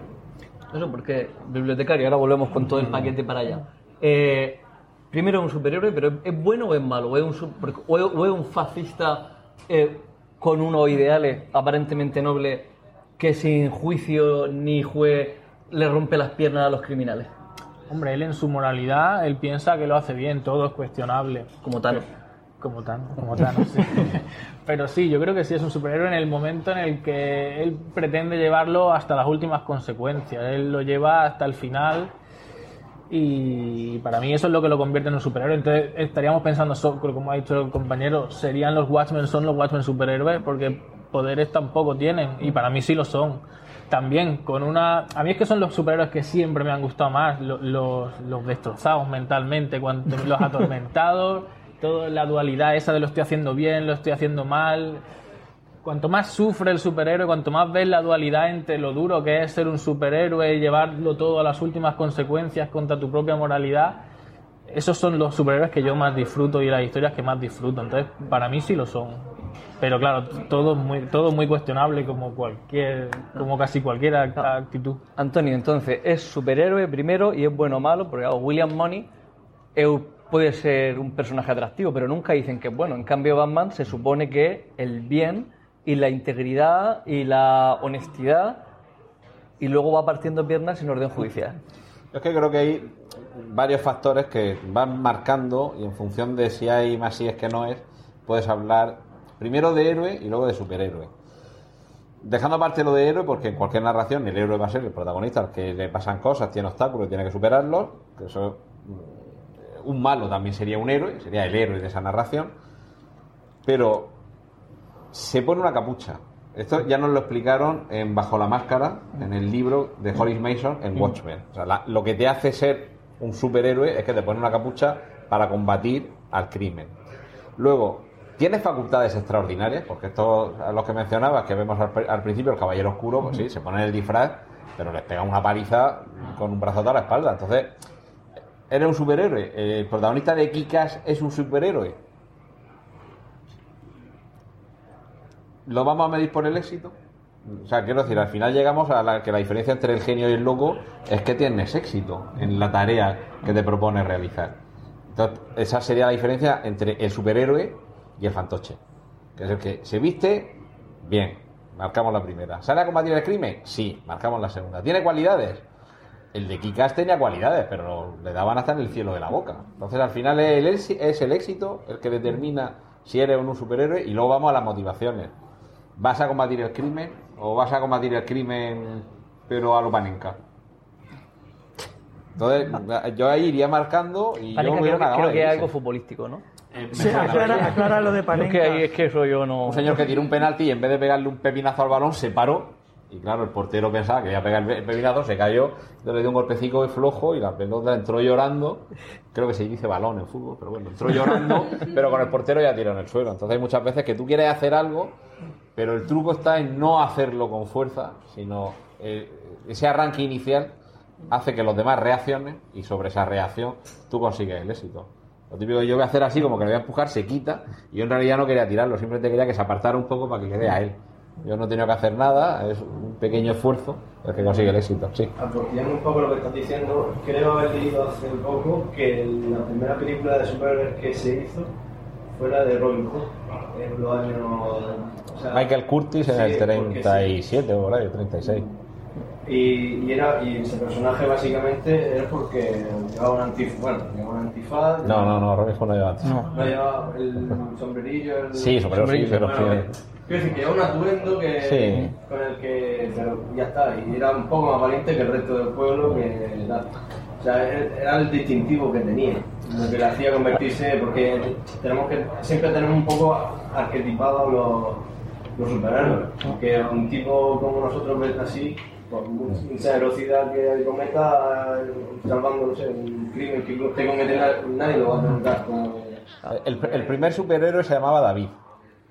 Bueno, he hablado del cine. Yo no, pero digo en general, a partir de ahí, cada vez que has contado algo eh, delante de una lumbre de alguien que es capaz de hacer una hazaña que supera a lo que pueden hacer los demás hombres, ese señor es un superhéroe. Y David lo único que tenía era que sabía tirar con una cuerdecica una piedra. Yo diría el primero para Aquiles.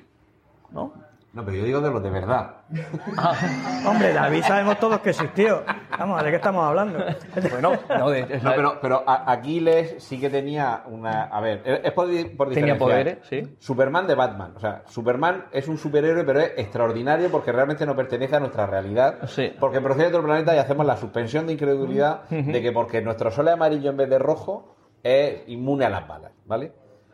Entonces, en ese sentido, Aquiles realmente no sería un superhéroe, sino un personaje divino, do- dotado de algo que se sale de la naturaleza.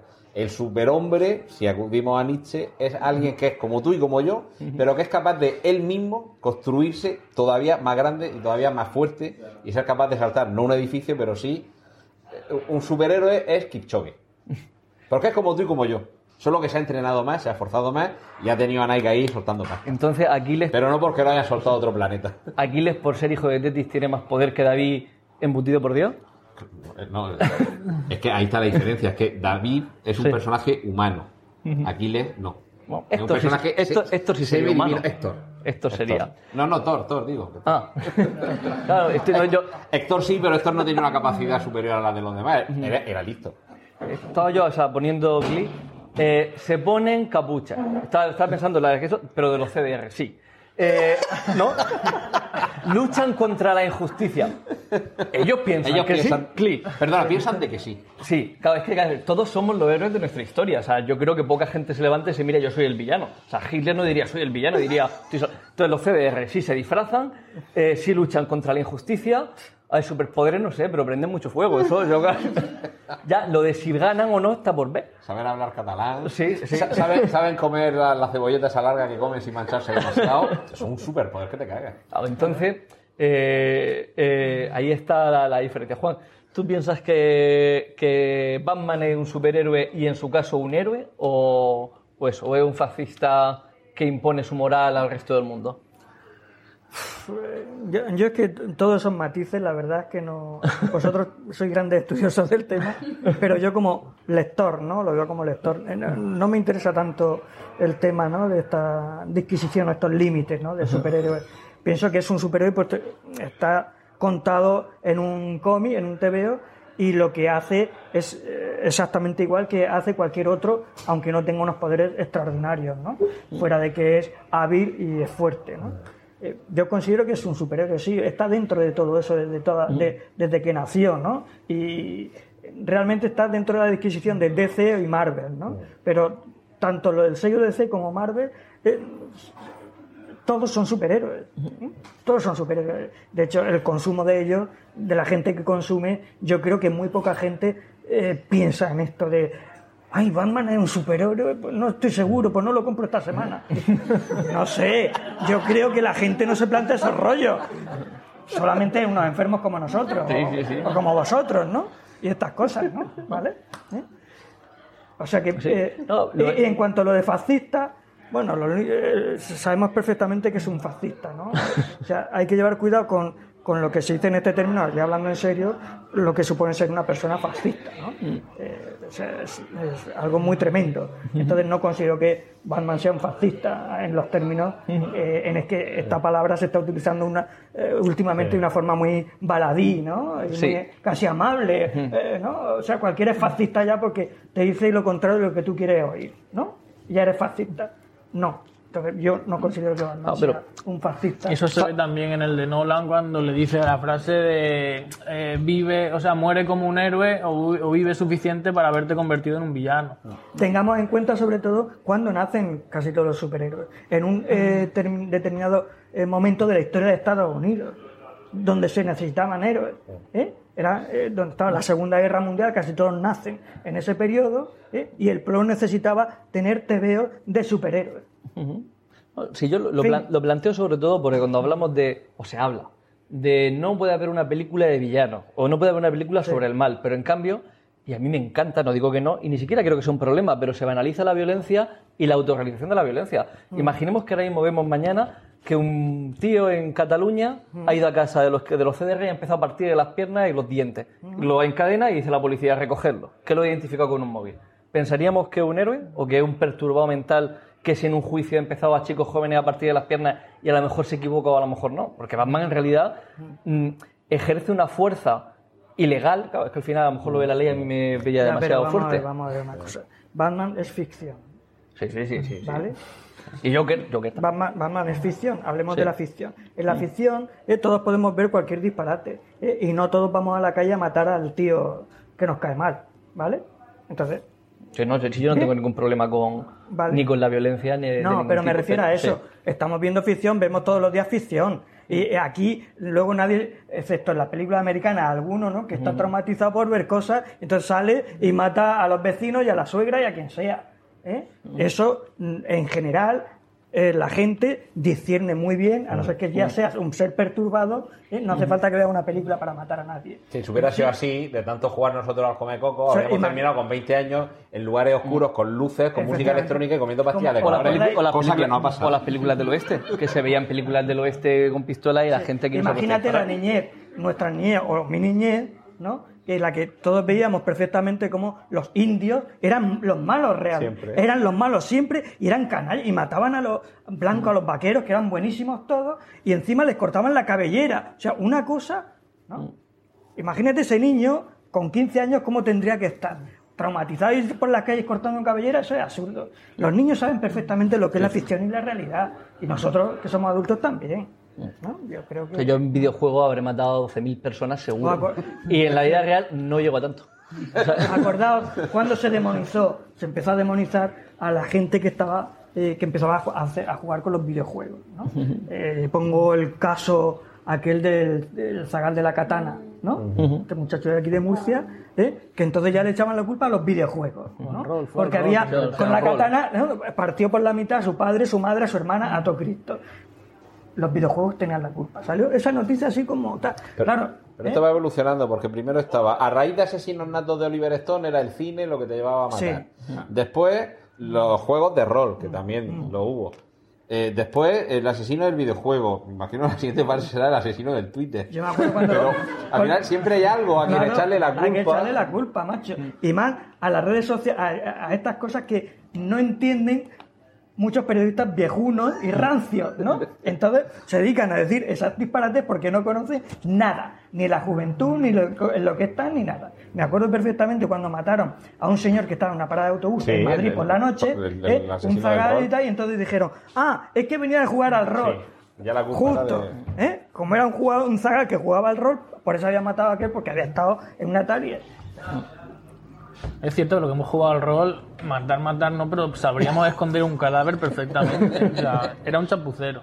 Sí, sí. Sí, sí, sí. Era, Era un gran que perdedor. a jugar al rol o al mus, eso era lo de menos. Y de, y de Batman, que no es Joker, pero su espejo, Eh, el mejor, el mejor ¿cuál es? ¿Cuál es el mejor Batman que había en el cine? El mejor Batman, eh, el de Nolan, sin duda. El, del- y el, actor también. Sí. Christian Bale, el mejor Batman. Eh, ¿El mejor Batman, Antonio? ¿El mejor, ¿El mejor Batman o el mejor Bruce Wayne? Eh, te dejo elegir. Pues el mejor Batman, yo diría que eh, Christian Bale, porque por lo menos puede mirar hacia los lados. En la segunda parte. Sí, en la segunda, en la primera le costaba un poquito más. Sí. Y el mejor eh, Bruce Wayne para mí, George Clooney. ¿Tu, el- ¿Tu mejor Bruce Wayne cuál sería? Igual, Christian Bale. Yo me quedo a muerte con Bale. ¿Y Ben Affleck qué os pareció? Ben Affleck hizo un buen Batman. mí me gusta, es que a mí me gusta Ben Affleck. Es mi segundo Batman. En mi ranking, el segundo. Bueno, ojo, un Batman retirado. Sí, un Batman ya ya- cansado. Sí. Un Batman quemado, probablemente. Como el del retorno. del Quizá demasiado Oscuro. joven para haber hecho una versión del Retorno del Señor de la Noche, pero por lo menos el personaje sí me lo hubiera querido.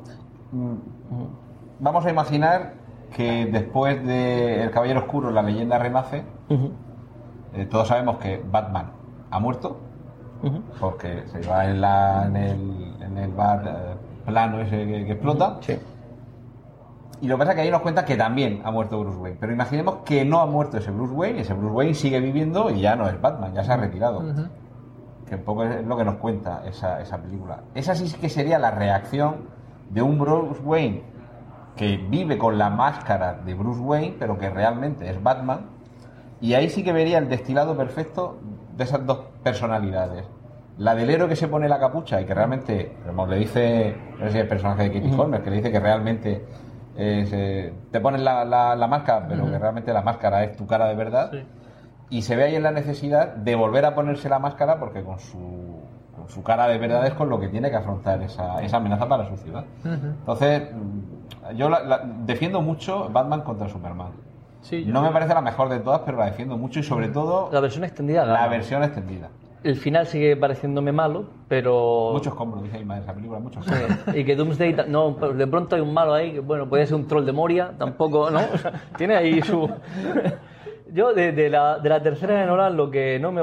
aparte que parte de la dificultad de venir de la segunda de Nolan, el final que al final está de vacaciones en Florencia, es que Batman no se vaya a vacaciones. Batman no, no, no descansa. Yo no me imagino diciendo, bueno, ya he hecho mi parte, ahora ya que Gotham se la apañe. O sea, forma parte de su psicosis. pero, pero volviendo a lo de Franco, es que se lo deja todo atado y bien atado. Ah. Ah, me gusta mucho más su segundo nombre. Robin. Sí. O sea, la continuación lógica del Caballero Oscuro, la leyenda Sí. renace, hubiera sido Nightwing. Y, y Bruce se retira y dice, confío, Claro. confío, si Ba- Batman no Si en confía esa en película nadie. además le dice, dice, nunca había visto un cartílago como el suyo, una rodilla como la suya. Dice, porque es que ya no tiene cartílago. O sea, es que ese, e- ese señor, ese ser humano ya no estaba a ponerse el traje. Bueno, pero es el, el- es cierto, es que no- racionalmente está para retirarse, pero es que Batman a mí no me parece racional. Batman me, y no me parece ni siquiera, no sé si habéis leído un cómic de JLA, La Torre de Babel, que va como Batman no confía en nadie, tiene un plan para neutralizar a cada uno de los héroes de la JLA y Ra's al Ghul los roba. Entonces tiene un plan, Batman, que ahora nadie lo sabe, para matar a todos. Para matar a Superman, para matar a Green Lantern, para matar a Aquaman. Y ese Batman a mí me parece muy Batman, porque no se fía de nadie, o sea, es, es Batman.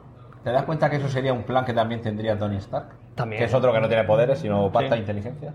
Sí, pero Tony es, eh, lo tiene y vive también. Tony es Tony. O sea, Que Tony disfruta la vida. y Tony es Iron Man. O sea, es como lo de Dee Dicker, o sea, yo soy Iron Man, ¿no? Pero porque en realidad Iron Man es Tony Stark. Sí. Y, y es... Sí, sí, pasa lo mismo como Batman. Batman es el personaje real. Sí. Bruce Wayne es solo una máscara. Sí, pero o sea, en este caso, digamos, Bruce Wayne es la máscara de Batman y yo creo que eh, Tony Stark Sigue siendo Tony Stark. es Tony Stark Con siempre. armadura. Con armadura, con gafas. La armadura es algo circunstancial, que le da fuerza, pero que eh, a, mí, a mí me gusta mucho. Yo le daba antes eh, el Oscar a Tony Stark por Endgame que a Joaquin Phoenix. No, no, no. no, no.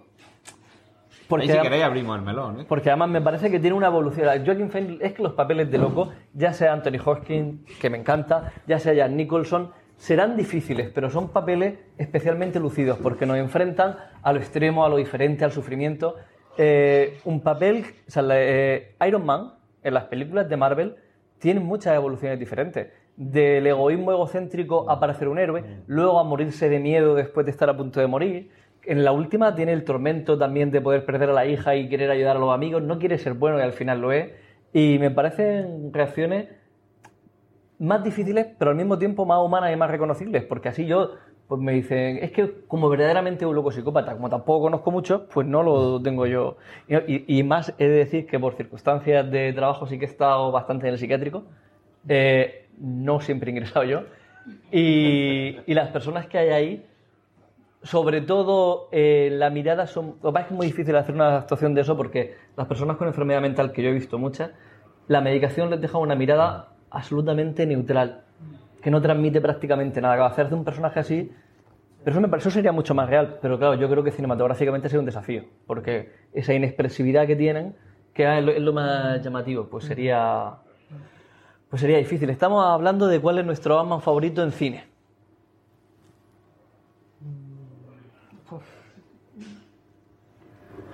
Yo casi que me quedo con George Clooney. Ah, No, aquí el tuyo era Bruce Wayne. Bruce Wayne, sí. Sí, pero no Batman. Ah, bueno, es verdad. Es que yo es que he hecho esa distinción. sí. No, a mí, sí, a mí me gustó, me gustó en las dos vertientes, ¿no? Eh, George Clooney, ¿no? ¿Y los pezones del traje, eso no distrae? A mí eso... Es que ahí lo del, lo del traje creo que se falló un poco, ¿no? Eh, para mi entender. ¿no?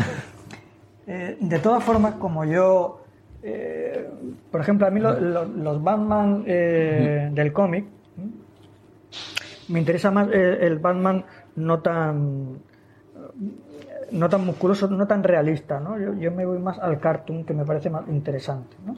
¿Vale? Por eso adoro a Bruce Timm. ¿eh? Sea, adoro Bruce Timm. Entonces los Batman y los superhéroes con tantas venas, tanto músculo y tanta... eh, me, me, me chirría un poco, ¿no? ¿Y uno más ¿No? sobrio como Neil Adams? ¿Eh? ¿Uno más sobrio como el Batman de Neil Adams? Sí, pero Neil Adams, dentro de, de que tiene mucha personalidad y todo el mundo sabe cuando ves una obra de Neil Adams que es él, ¿no? Pero no deja, deja de ser un personaje realista, ¿no? O sea, con una anatomía y todo eso, ¿no? Pero sí, probablemente para mí sea uno de los eh, más interesantes. Incluso el, eh, dentro de los que me interesan la, la gente que tiene mucha personalidad, ¿no? A la hora de dibujar, como eh, estas pequeñas cosas que ha hecho también Mike Miñola, ¿eh? Es que Mike Miñola, uf, mucho Mike Miñola, ¿no? Eso, ¿no? El Esos Batman puntos. de Mike Miñola sería eh, John Hamm, el de Mad Men. O sea, así con un pecho toro. Po- Podría ser. Podría ser. O sea, yo creo que en el mm, debate este no de qué Joker es más Joker que otro o mejor según canon. O sea, al final, en los cómics yo creo que menos relevantes, sobre todo en DC, porque hemos dicho de los Elseworld, porque por ejemplo, a lo mejor nuestra generación puede estar más acostumbrada a los 80, a un Batman más oscuro, solitario, que, que no tiene amigos, y en la última etapa con Tom King le ha metido pareja estable Catwoman, entonces... en- en, o sea, la, la libertad creativa en el sentido que otorga en concreto personajes de DC es muy amplia. Entonces, en el caso del Joker, por ejemplo, está la, la saga de cómics de, de, de Endgame, o final del juego, que, que es jugar todo el rato con el concepto de si el Joker como Batman son una idea más que otra cosa. Entonces, todo el mundo, o sea, el Joker, igual que en Caballero Oscuro, pues tiene su versión de su origen, todo el mundo puede tener su idea de lo que es el Joker. O la, la serie de Gotham también jugaba con lo mismo. Entonces, la conclusión que muchas veces se da es que el origen que siempre van a tener la manera del Joker y que la peli Joker refleja es que le crea Gotham. El entorno tóxico y demacrado que siempre tiene Gotham y siempre ha tenido es lo que, lo que les crea, ya de una forma u otra, pero al final es eso. Entonces, en- mientras se respete eso, y creo que en la peli se respeta, el de Joker es válido. Yo creo que a lo mejor, o sea, yo que la película es válido de alguna manera para llegar al Joker también hay un mucho de Bruce Timm en el cómic, en, El Amor Loco, que es el del origen de Harley Quinn, donde hay un Joker completamente desatado, absolutamente malvado, bueno, ya la maltrata a las mujeres, el cómic ahora bien publicado, maltrata a las mujeres. Lo, lo tenemos, lo tenemos allí. No, pero es un Joker que es muy inteligente, es un super villano y tal. Que no es el de la película, por lo menos a lo largo de la película, pero yendo a las enfermedades mentales, justo cuando a él le cortan la medicación que es cuando se ríe de verdad, a lo mejor es que la, la medicación lo tenía totalmente suprimido y cuando se la quitas es cuando nace el verdadero Joker desatado, que es el que conocemos después en los cómics. Entonces, esa ventana es la que me da a mí como llorar a los cómics que a nosotros nos gustan. No me gusta el resto de la película porque es un Joker que pues, que necesita que le quieran, que la gente la aprecie. O sea, al final mata a Robert De Niro porque no es el padre que le había pensado, que no le quiere y no le aprecia delante de todo el mundo. ¿No? Y ese no es el Joker que conocemos en los cómics. Pero la ventana de la solución de la, Sí. de la medicación es lo que me puede dar Sí, el Joker eh, que hay después de los cómics. sí, sí, lo veo interesante, sí, ese, ese punto de vista. Sí, sí, sí, sí. La verdad que sí. Yo por eso, eh, cuando he dicho antes lo del Joker de Jack Nicholson, es que el Joker de Jack Nicholson, que hablamos de contextualizar, ¿no? En la época y tal, eh, eh, es que para mí es el Joker que sería en imagen real, ¿no? El Joker casi de Bruce Timm. ¿eh? Para mí, ¿no? Yo es que veo ese histriónico individuo, ¿no? ¿Eh? Y de Paul Dini, no olvidamos del guionista Paul Dini, que es maravilloso, ¿no? Cómo escribe y todo eso. Para mí sería ese Joker trasladable a- al, al cómic, ¿no? De, al- a Bruce Timm, ¿no? Ese Joker es que bebe mucho de esos primeros cómics donde era se había infantilizado un poco más la serie Mm, cuando meten mm. a Robin. De hecho, coge muchos guiños de ese Joker, como son todos los gags, las pistolas que hacen Bang, Sí, la flor de veneno. A mí es que todo eso me Todos parece esos genial. Son Ese- los de los, de los primeros ¿Eh? Batman, o sea, de los primeros Joker, de los primeros cómics, de la cuando estaba más. Después de nacer en los 40, en los 50, 60 se infantilizó un poco, se mete Mm. la figura de Robin y se intenta hacer un poco para un público, además con la code- con la ley que tenían de, de censura y de tal de los cómics. Se, Por eso he dicho antes que la sociedad ha cambiado. Sí, sí, por eh, eso. entonces, Ese lógicamente, se ha creado otro tipo, eso. se va creando en este proceso de 30 años una forma de contar distinta, porque la sociedad cambia y la forma de pensar y las miradas han cambiado absolutamente. Por eso tenemos como resultado aquel Joker y este que, del que estamos hablando, ¿no? Es una evolución o, in- o involución, depende, ¿no? De cómo se vea, ¿no? Pero, Hay- muy, pero muy buen Joker. Al final, ¿No? yo he dicho, lo he metido en mi- entre mis preferidos también porque igualmente eso refleja otro momento de los cómics y de la historia, pero muy buen Joker. En la, en la- perdón, en la evolución del Joker, ¿pensáis que hay un antes y un después de una muerte en la familia y la broma asesina? Que es la primera vez que vemos una muerte muy cruel y casi injustificada, además del personaje hombre, más importante en la muerte en la familia, que es Robin, y, y- y luego o sea, el, el tiro que le pega en la broma asesina, que, que no te lo esperas, es muy Sí, cruel, sí. y luego además, por lo que hablábamos antes de que el mal triunfe o no, Coño, es que la broma asesina es que termina el uno apoya en el otro, descojonándose los dos, que dice, bueno, a ver quién está más loco de los dos. Sí, sí, sí. eso. Y, y digo como, como cambio en el paradigma de lo que es el Joker. Yo ahí ya no lo puede llamar guasón en el sentido de, ¡ay, qué chistoso! No, no. Que a este lo ha enterrado vivo, que a la otra le pega un tiro de paralítica. No, solo- no solo un tiro, digo, por si alguien no lo ha visto, en La Broma Asesina, que es de los cómics muy recomendable, nunca es nada obligado, pero muy recomendable, a Bárbara Gordon, eh, y luego a Gordon la secuestra y o la tortura o la viola, porque juega No también el autor con la... O sea, hay unas fotografías que pueden sugerir cualquier cosa, pero no... O sea, o la tortura o la viola, que no es ninguna cosa mucho mejor que otra. Después le enseña las fotos a su padre de que la ha violado o la ha torturado, le enseña Y la deja paralítica. y la deja paralítica. Y luego al final le cuenta un chiste a Batman y Batman se ríe. No sabemos si porque ha caído en la locura, porque o incluso alguien dice que justo después de eso se cae, o sea, al final Joker gana porque Joker él, se mete en el juego de, de, de con- querer conseguir que Batman se acabe cargándoselo. Es como su, su gran... Digo, esto también es una teoría. Batman no mata. Y Joker, para ganar a Batman, quiere que le mate. Que eso también se vería en el retorno del Caballero Oscuro, probablemente. Y para poder hacerlo así, eh, o sea, podría ser una, algo. Lo que pasa es que ahí eh, Alan Moore también deja insinuado. Entonces, eso es como el marco, pues una habéis leído.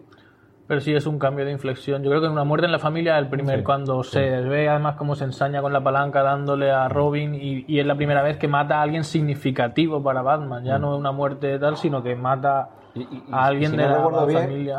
a lo mejor me estoy confundiendo, pero creo que no queda claro que lo mata con los golpes. Como que lo, lo deja hecho bicarbonato Sí. y lo entierra. Sí, sí. Con lo cual todavía nos cabe la duda de, pero estaba muerto cuando lo enterró. Sí, sí, por eso yo creo que es el primer punto de inflexión y además... Creo que se, se copia un punto de inflexión para el Joker, digamos, más sangriento. y Sí, sí, sí. También hay que recordar que eso se hizo una votación en Estados Unidos y ganó por 50 votos. que a lo mejor estaba bien hablando de otro Joker distinto, sí. Sí, sí, sí. Eso fue la famosa votación de. Entonces, como están tan mal aquellos, bueno, hay quien dice que incluso los dibujantes votaban. Sí, ¿no? Sí. O sea, que Varias veces que, que todo- al voto. Dicen que fue porque votaron, malditas democracias. Sí, sí, fue, fue un Sí, voto... Sí, a través de un número de teléfono. Pero votaron varias veces muchos dibujantes. Sí. Eso no es democracia. Y de hecho los guionistas creo que no estaban Sí. de acuerdo. Probablemente, claro, Sí, sí, claro. sí, sí. El, el segundo Robin, hay tres Robin, este es Jason Todd. Jason Todd, el Todd, segundo. sí. Pues yo- bueno, es un punto de inflexión no solo en la muerte, sino es que vemos otro Joker, porque a partir de ahí vemos, por ejemplo, también al final de ese número eh, lo hacen embajador de Naciones Unidas por Irán. Es la primera vez que pues, ahí se, ve- se ve la tensión de la ONU que había con Irán en ese momento, es la primera vez que se mete el tema político también en, en los cómics, es un poco ver al enemigo ahí, o sea que el, el punto de inflexión no es solo la muerte, sino es un Joker ya más, más chungo. Yo no. eh, habéis hablado, y tú, Antonio, también, eh, del tema del, de lo que te sorprendió, cosas que no te esperabas, ¿no? ¿no? Que sucedían en, en esto de que acabáis de hablar, ¿no? De, de esta serie y de estas pelis. Y entonces, retomando esta de la que estamos hablando, del Joker, una de las cosas que por las que evidentemente para mí no es una obra maestra en absoluto, una de tantas, ¿no? ¿Vale? Es que sabes qué va a pasar en cada momento. No es, no es sorpresa, ¿no? Porque, o sea, cuando está en el vagón, que están los Mm, tres yu- sí. los, ¿no? los tres payas, sabes que desencadena que los va a matar. Ya la pistola. Cuando está el compañero que entra con el, el enano, compañeros de trabajo, a casa y tiene las tijeras en la mano, sabes que le va, a, le va a meter un viaje. Y así un mogollón de cosas. Digo, digo, macho, sorpréndeme en algún momento, Pero tío. no sabes si va a matar al segundo. Sí, sí, no, mi lo sabes todo, si al lo final sabes se iba a salvar O sea, el pobre sí, o no. Y saber qué va a pasar. No, Yo el- lo ahí, chungo ¿eh? es que no puede ser que tú sepas lo que va a pasar.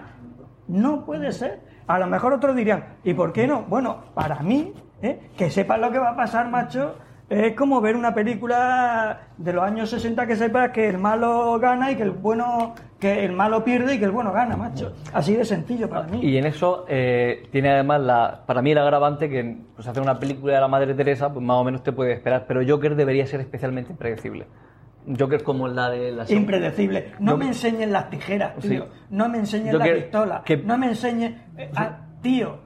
Que lo mismo quiere Ahí- matar a Batman Es que, que, este, protegerlo. es que este no es el Joker de Heath Ledger, que el de Heath Ledger no tiene un plan. En Este ese sí. punto, yo eh, recuerdo en esa escena, eh, estaba puesto el pestillo y claro, estaba el enano que no llegaba.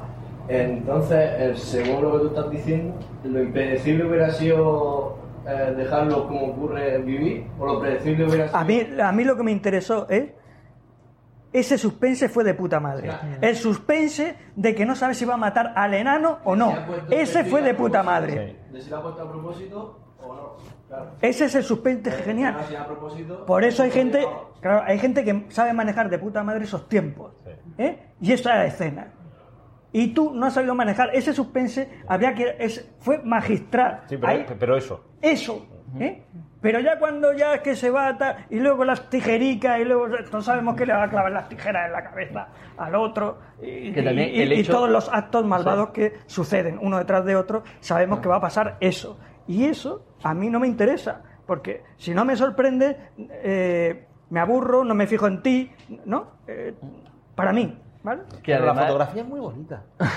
sí es lo que dicen Y la muchos ¿no? escalera- pero y la fotografía Sí, que además eh, lo que dices del pestillo luego podemos sacarlo. Joker siempre ha sido un loco extremadamente listo y aquel personaje, inteligencia, inteligencia, podría discutirse. Pero que iba a... Yo creo que esa falta de sorpresa va con el fin último de la película, porque al final no quieren hacernos un Joker como el de Heath Ledger, no quieren hacernos una película que ya no quiero.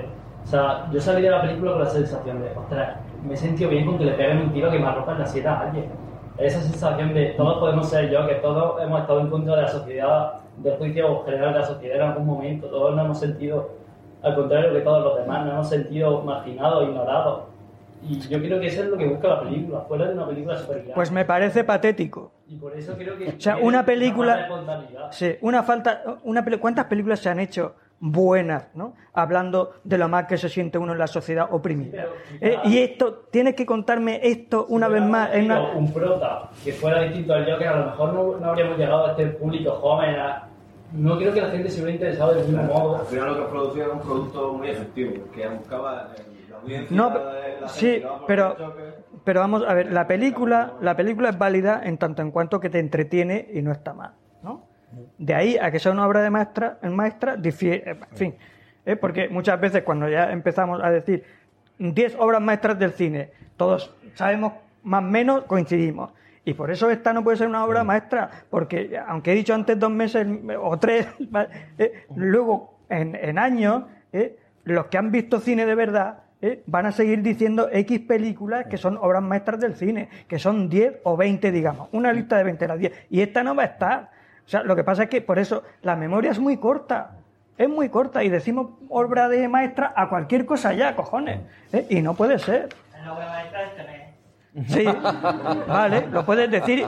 Eso ya casi, casi te lo, te lo acepto. Casi, ¿eh? Casi. Esto es como la boda del siglo, el partido del siglo, Sí, la obra todos- maestra de la Todos los años hay partidos de Si, siglo. hubiera- si hubiéramos reestrenado ahora Taxi Driver, a lo mejor 800 millones, pues no hubiera, no hubiera hecho. Porque la- esta película llega a un público que de otra forma, mm, ya no por falta de memoria, es que no van a ver esas películas, a lo mejor erradamente. Quizá esta película sirva para abrirse a un nuevo cine y si luego ven, ah, esta película tiene mucho de Taxi Driver. A lo mejor ese que ha visto Joker y nunca ha visto cine da un paso más allá también. O sea, es una, una posibilidad. Pero ojo, puede. El, o sea, el nombre de Joker para hablar de otra cosa. No para, el Joker es una excusa para hablar del sistema americano, de que no funciona en cuanto con los enfermos mentales, de, criticar en los 80. Pero eso es una tontería, perdóname que te diga. ¿Por qué van a hacer una película que dura dos horas? ¿no? Dos horas. Para, para contar eso, sí. Vamos a ver. eh, matar a un ruiseñor. Solamente una escena que dura 10 minutos te ha contado todo. Tío. Luego entonces, eh, matar a un ruiseñor es una obra maestra. Porque en 10 minutos te ha contado lo que te ha contado Batman. Digo, eh, Joker. ¿eh? Eh, si es reivindicar el tema que somos oprimidos, que mira lo que puede Pero pasar. que y- Yo creo que, o sea, es que no tiene nada que ver con que sea bueno. No Ya. estoy diciendo que sea bueno. No, no, no. Estoy diciendo lo que, lo que creo que quiere contar. Sí, eh, sí es que quiere contar eso. Y por eso me parece patético. Utilizar al Joker para hablar de la opresión. Yo cuando salí digo, esto no es Joker, esto es la puerta de Joker para atraer público. A ver, si le pone en vez de Joker le pone, yo qué sé, eh, otro, otro héroe, otro nombre. Roque. Sí, mira, no, Rocha. Le pone Rocha, o le pone alguno que esté por ahí también loco. Pues yo creo es no vería jamás películas de superhéroes, muchas amigas y tal, les ha encantado. Claro. Y que están de parte del Joker y luego gente diciendo que no puede vender. Madre mía. El puto Joker. Pero es que no es una película. Sí, sí. de superhéroes, ese es el Ah, problema. sí. O sea, yo creo no que es es que es de eso, o sea, El problema lo en muchas en de Bueno, las ya sí. personas que dicen que el Joker es una obra maestra, sobre todo estas más redes sociales, los que ves con avatares del Joker, son los mismos que cuando se dicen, no, avatar del Joker, ya no te tomo serio. Pero ¿por qué? Yo creo que eso es el movimiento de gente que puede salir de eh, los que ven Watchmen y les gustan rosas, pero no irónicamente y que se creen de verdad que es un modelo a seguir, los que vieron V de Vendetta y se pusieron a salir a la calle con máscara de anarquía, todo ese rollo, o sea, son gente que ve Joker y puede pensar eso, que Joker habla sobre pues, la opresión y son la gente que en las pelis se inventan movimientos políticos y se ponen a la calle a, a liarla. Y yo creo que precisamente son los problemas que decían las personas, o sea, muchas personas, de, es que el Joker va a provocar violencia. Eh, que yo creo que la película como que medio sabe por eso se ríe de eso, porque el Joker es el Joker, todo lo que hemos discutido, y paralelamente hay personas que se inventan la interpretación y se ponen a salir a la calle a liarla. Y por eso en las redes sociales ves personas que hablan del Joker como si fuera que un Che Guevara y, eh, y por eso son los que ponen que la película es una obra maestra y una... bueno, y una- No, y que cuando tienes un martillo en la mano todo te parecen clavos. Entonces, si tú ya vas predispuesto a que Mm. te den un discurso para justificar algo que ya te gustaría a ti hacer, y a a mí por eso me parece que ha sido magnífico esa prevención que había antes del estreno, de cuidado con los cines, no vayamos a tener episodios de violencia, y no ha pasado nada. Pero digo, me gusta mucho porque es que la película precisamente mantiene ese discurso. hay una serie de revueltas en Gotham porque hay una- unos recortes sanitarios y unos problemas políticos y de, en fin, de gobernanza. Y eso es lo que genera un caos en las calles. Pero realmente el Joker no hace que maten a los padres de Batman. Simplemente pasaba por allí. Sí. ¿Vale? Entonces, eh, ese discurso de que mientras aquí hay mucho ruido, la nuez está aquí ella sola sin que nadie le haga caso, y lo único que pasa con la nuez es que eh, se accidenta en la furgoneta y se escapa, pero que no. O sea, el Joker de Heath Ledger habría provocado él el caos. Y en este caso no, o sea, el caos va por su lado, el Joker va Sí. por el suyo, y todos los que tenían la prevención de cuidado con los posibles, eh, vamos a registrar a la gente que entra al cine a ver si lleva armas. Pues ya no ha pasado nada en ningún cine en Estados Unidos, afortunadamente, porque yo creo que ese discurso es de gente que, que ya va buscando la excusa para ese discurso. Ya va buscando que haya un incidente para decir, ah, venga, pues ahora que hay ruido, pues yo voy a dar con la cuchara en la cacerola. Tú ya tenías ganas de ruido antes de que hubiera una manifestación Hay así. que- y que todo el mundo sabe perfectamente di- diferenciar entre la ficción y la realidad. Eh, lo que lo hablábamos antes, ¿no? Los niños saben perfectamente y tal. Y, y- y cuando suceden ese tipo de cosas es porque efectivamente hay ya un trastorno específico Previo. previo, macho. ¿no? Esto no provoca ¿no? que tú salgas a la calle a matar a nadie, ¿no? Tú estás trastornado, ves esta película y sigues trastornado. Entonces, ¿no? ¿Es así? Yo no salía, no salí trastornado. Bueno, no sé si se me nota. A lo mejor sí. No sé. ¿Sí? De hecho, una cosa que a mí me llamó la atención cuando empezó la película, en los dos primeros minutos ya mm, pensé, creo que no me va a gustar tanto. Porque yo me esperaba, que lo ha dicho alguien por aquí, me esperaba que yo me iba a sentir identificado con ese personaje. Es decir, yo creía que iba a haber la transición de alguien normal como yo que Ah. pasaba a ser un loco Sí. por sus circunstancias, por sus cosas. Mm. Pero es que desde el principio ya pues está el tema de que se ríe así porque tiene un tic y tiene otra serie de problemas y digo, pues no, no me siento identificado con él, entonces digo, a lo mejor no me va a gustar tanto. Mm. Oh, también, el, el que Jo- Joker, como tal, en la película a mí me decepciona en varios aspectos. Uno de ellos también es la falta de protagonismo que tiene, pero a lo mejor se puede ver que Joker, por plantear otra perspectiva, es la representación de esa sociedad y que en realidad pasaba por allí, pero porque es uno más, precisamente. Es como en el gran dictador, el barbero no hace. Él pasa por allí y si- le pasan muchas cosas, pero es casual, él no, no, no pretende hacer lo que le pase. Y te están contando a través de eso mucho más de lo que, de lo que el personaje probablemente diría. A lo mejor Joker se ha cogido aquí y se ha utilizado el nombre que dice, bueno, pues hay tantas cosas que se utilizan y a lo mejor están queriendo mostrar una sociedad eh, que tiene sus problemas, que ejerce la violencia también de forma que no es algo que, esté, que sea desconocido en esta época que vivimos. Y a lo mejor están contando esos movimientos radicales y la comprensión de la violencia, que antes lo han dicho, el que el espectador con... Que eso, el cine clásico a mí desde luego me encanta, pero cine que consiga, si alguien consigue justificar la violencia o empatizar con un asesino directamente, aunque aquí lo mimen mucho, bueno, eso también podría ser una originalidad de la película, quizá. A mí lo que me ha gustado mucho es la comparativa que ha hecho con El Gran Dictador, porque creo que en las dos películas el título lo que contiene no es la parte que inicia el fuego, sino el fuego que se inicia al final. Eh, lo que conocemos de El Gran Dictador no es lo que en esa película vemos que el dictador de verdad hace, sino lo que nos queda es el discurso final que hace. Chaplin cuando se convierte en ese gran dictador por accidente. Y es lo que pasa en esta película. Se convierte al final en Joker, no vamos a decir accidentalmente, porque va buscando durante toda la película ser alguien de, de renombre, que la gente se ría con él, ir al programa, todo eso sí que lo va buscando. Ujú. Quizá tampoco la mejor forma, pero es solo al final cuando realmente cobra sentido ese título de esa película. No como una película que se estrenó hace poco que se llamaba El último superviviente. Pues chicos, contado que de todos los que van, que va a quedar uno vivo. ¿Dónde está el misterio? Ya, yo vi esto, sale un poco de la película. Yo del cine actual lo que, lo que más he hecho de menos del cine de antes es que no me lo expliquen todo, que me dejen a mí pensar cuando en Yojimbo eh, van dando el samurai, tira un palo, cae a la derecha y anda por ahí. Te están diciendo que no tiene rumbo, que le da igual de un sitio a otro. Ahora abre una voz en off. El samurái perdió su camino, murió su maestro y no sabe- y te lo contarían. Y, y- Bueno, aquí te lo cuentan. Sí, sí, aquí te lo Aquí cuentan. te explican, por si no te ha quedado claro, que toda la historia con la vecina está nada más que en su cabeza. Sí, sí, sí, sí, sí. Si tenía alguna duda. Eso es otra cosa que me parece que. No sé. Me, parece que flojea ese, ese rollo. Una película dirigida a público medio americano. Sí. Entonces. No, pero por eso.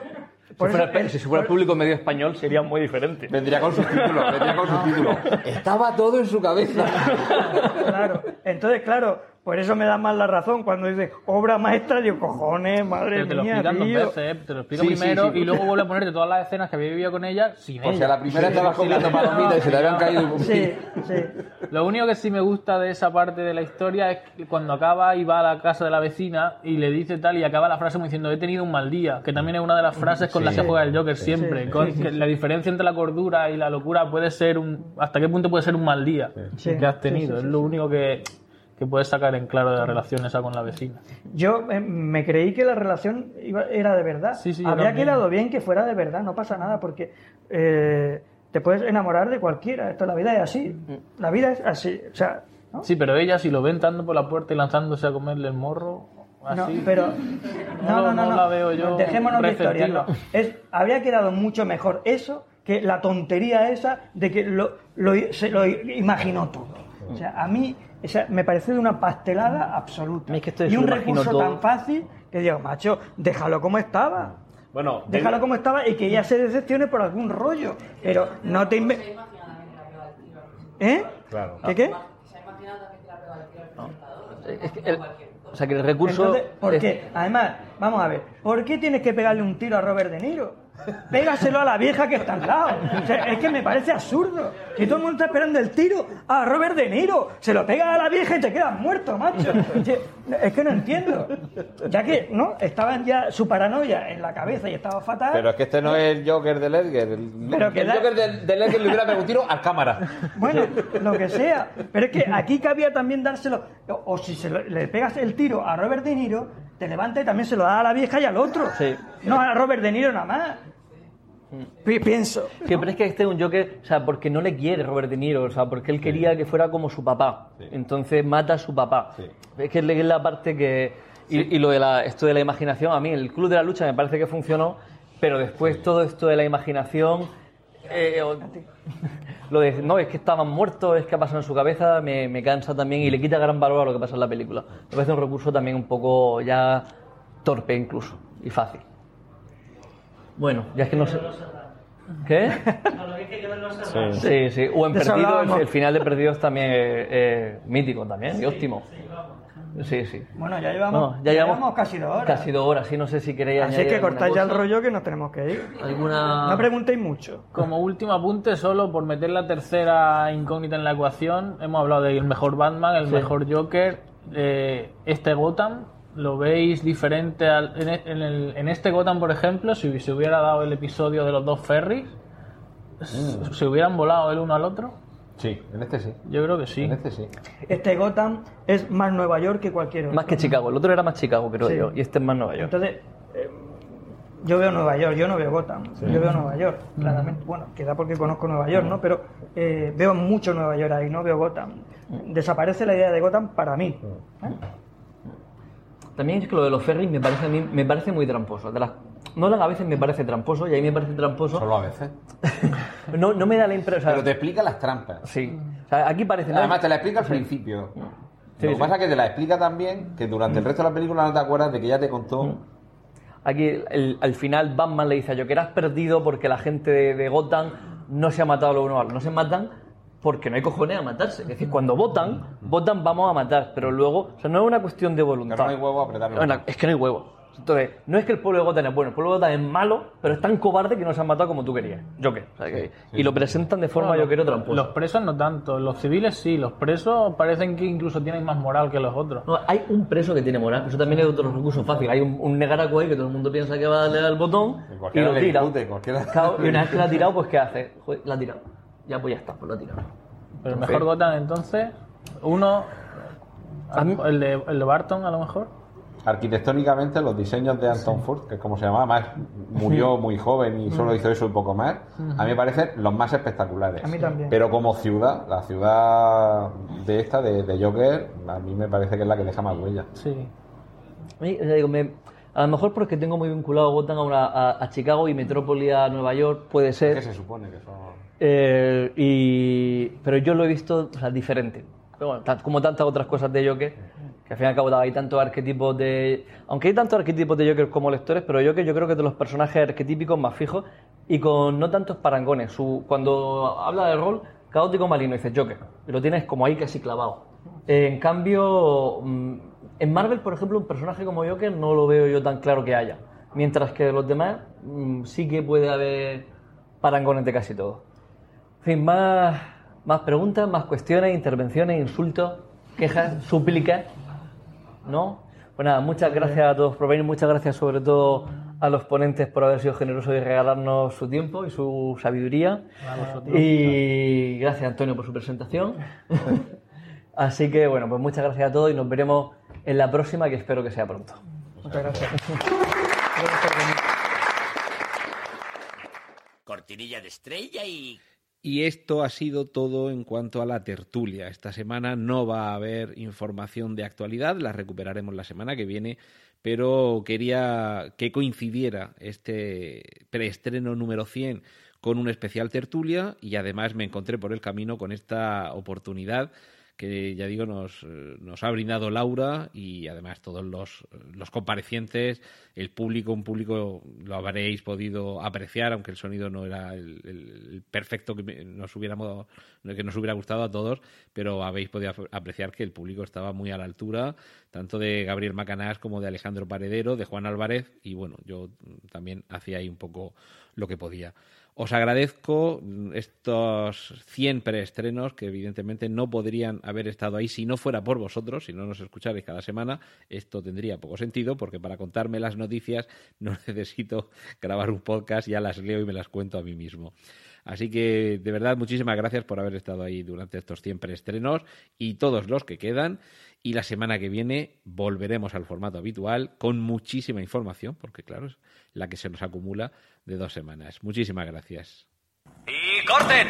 Gracias por escuchar Preestreno. Puedes contactar con nosotros en emilcar.fm barra preestreno, donde encontrarás nuestros anteriores episodios. Genial, a positivar.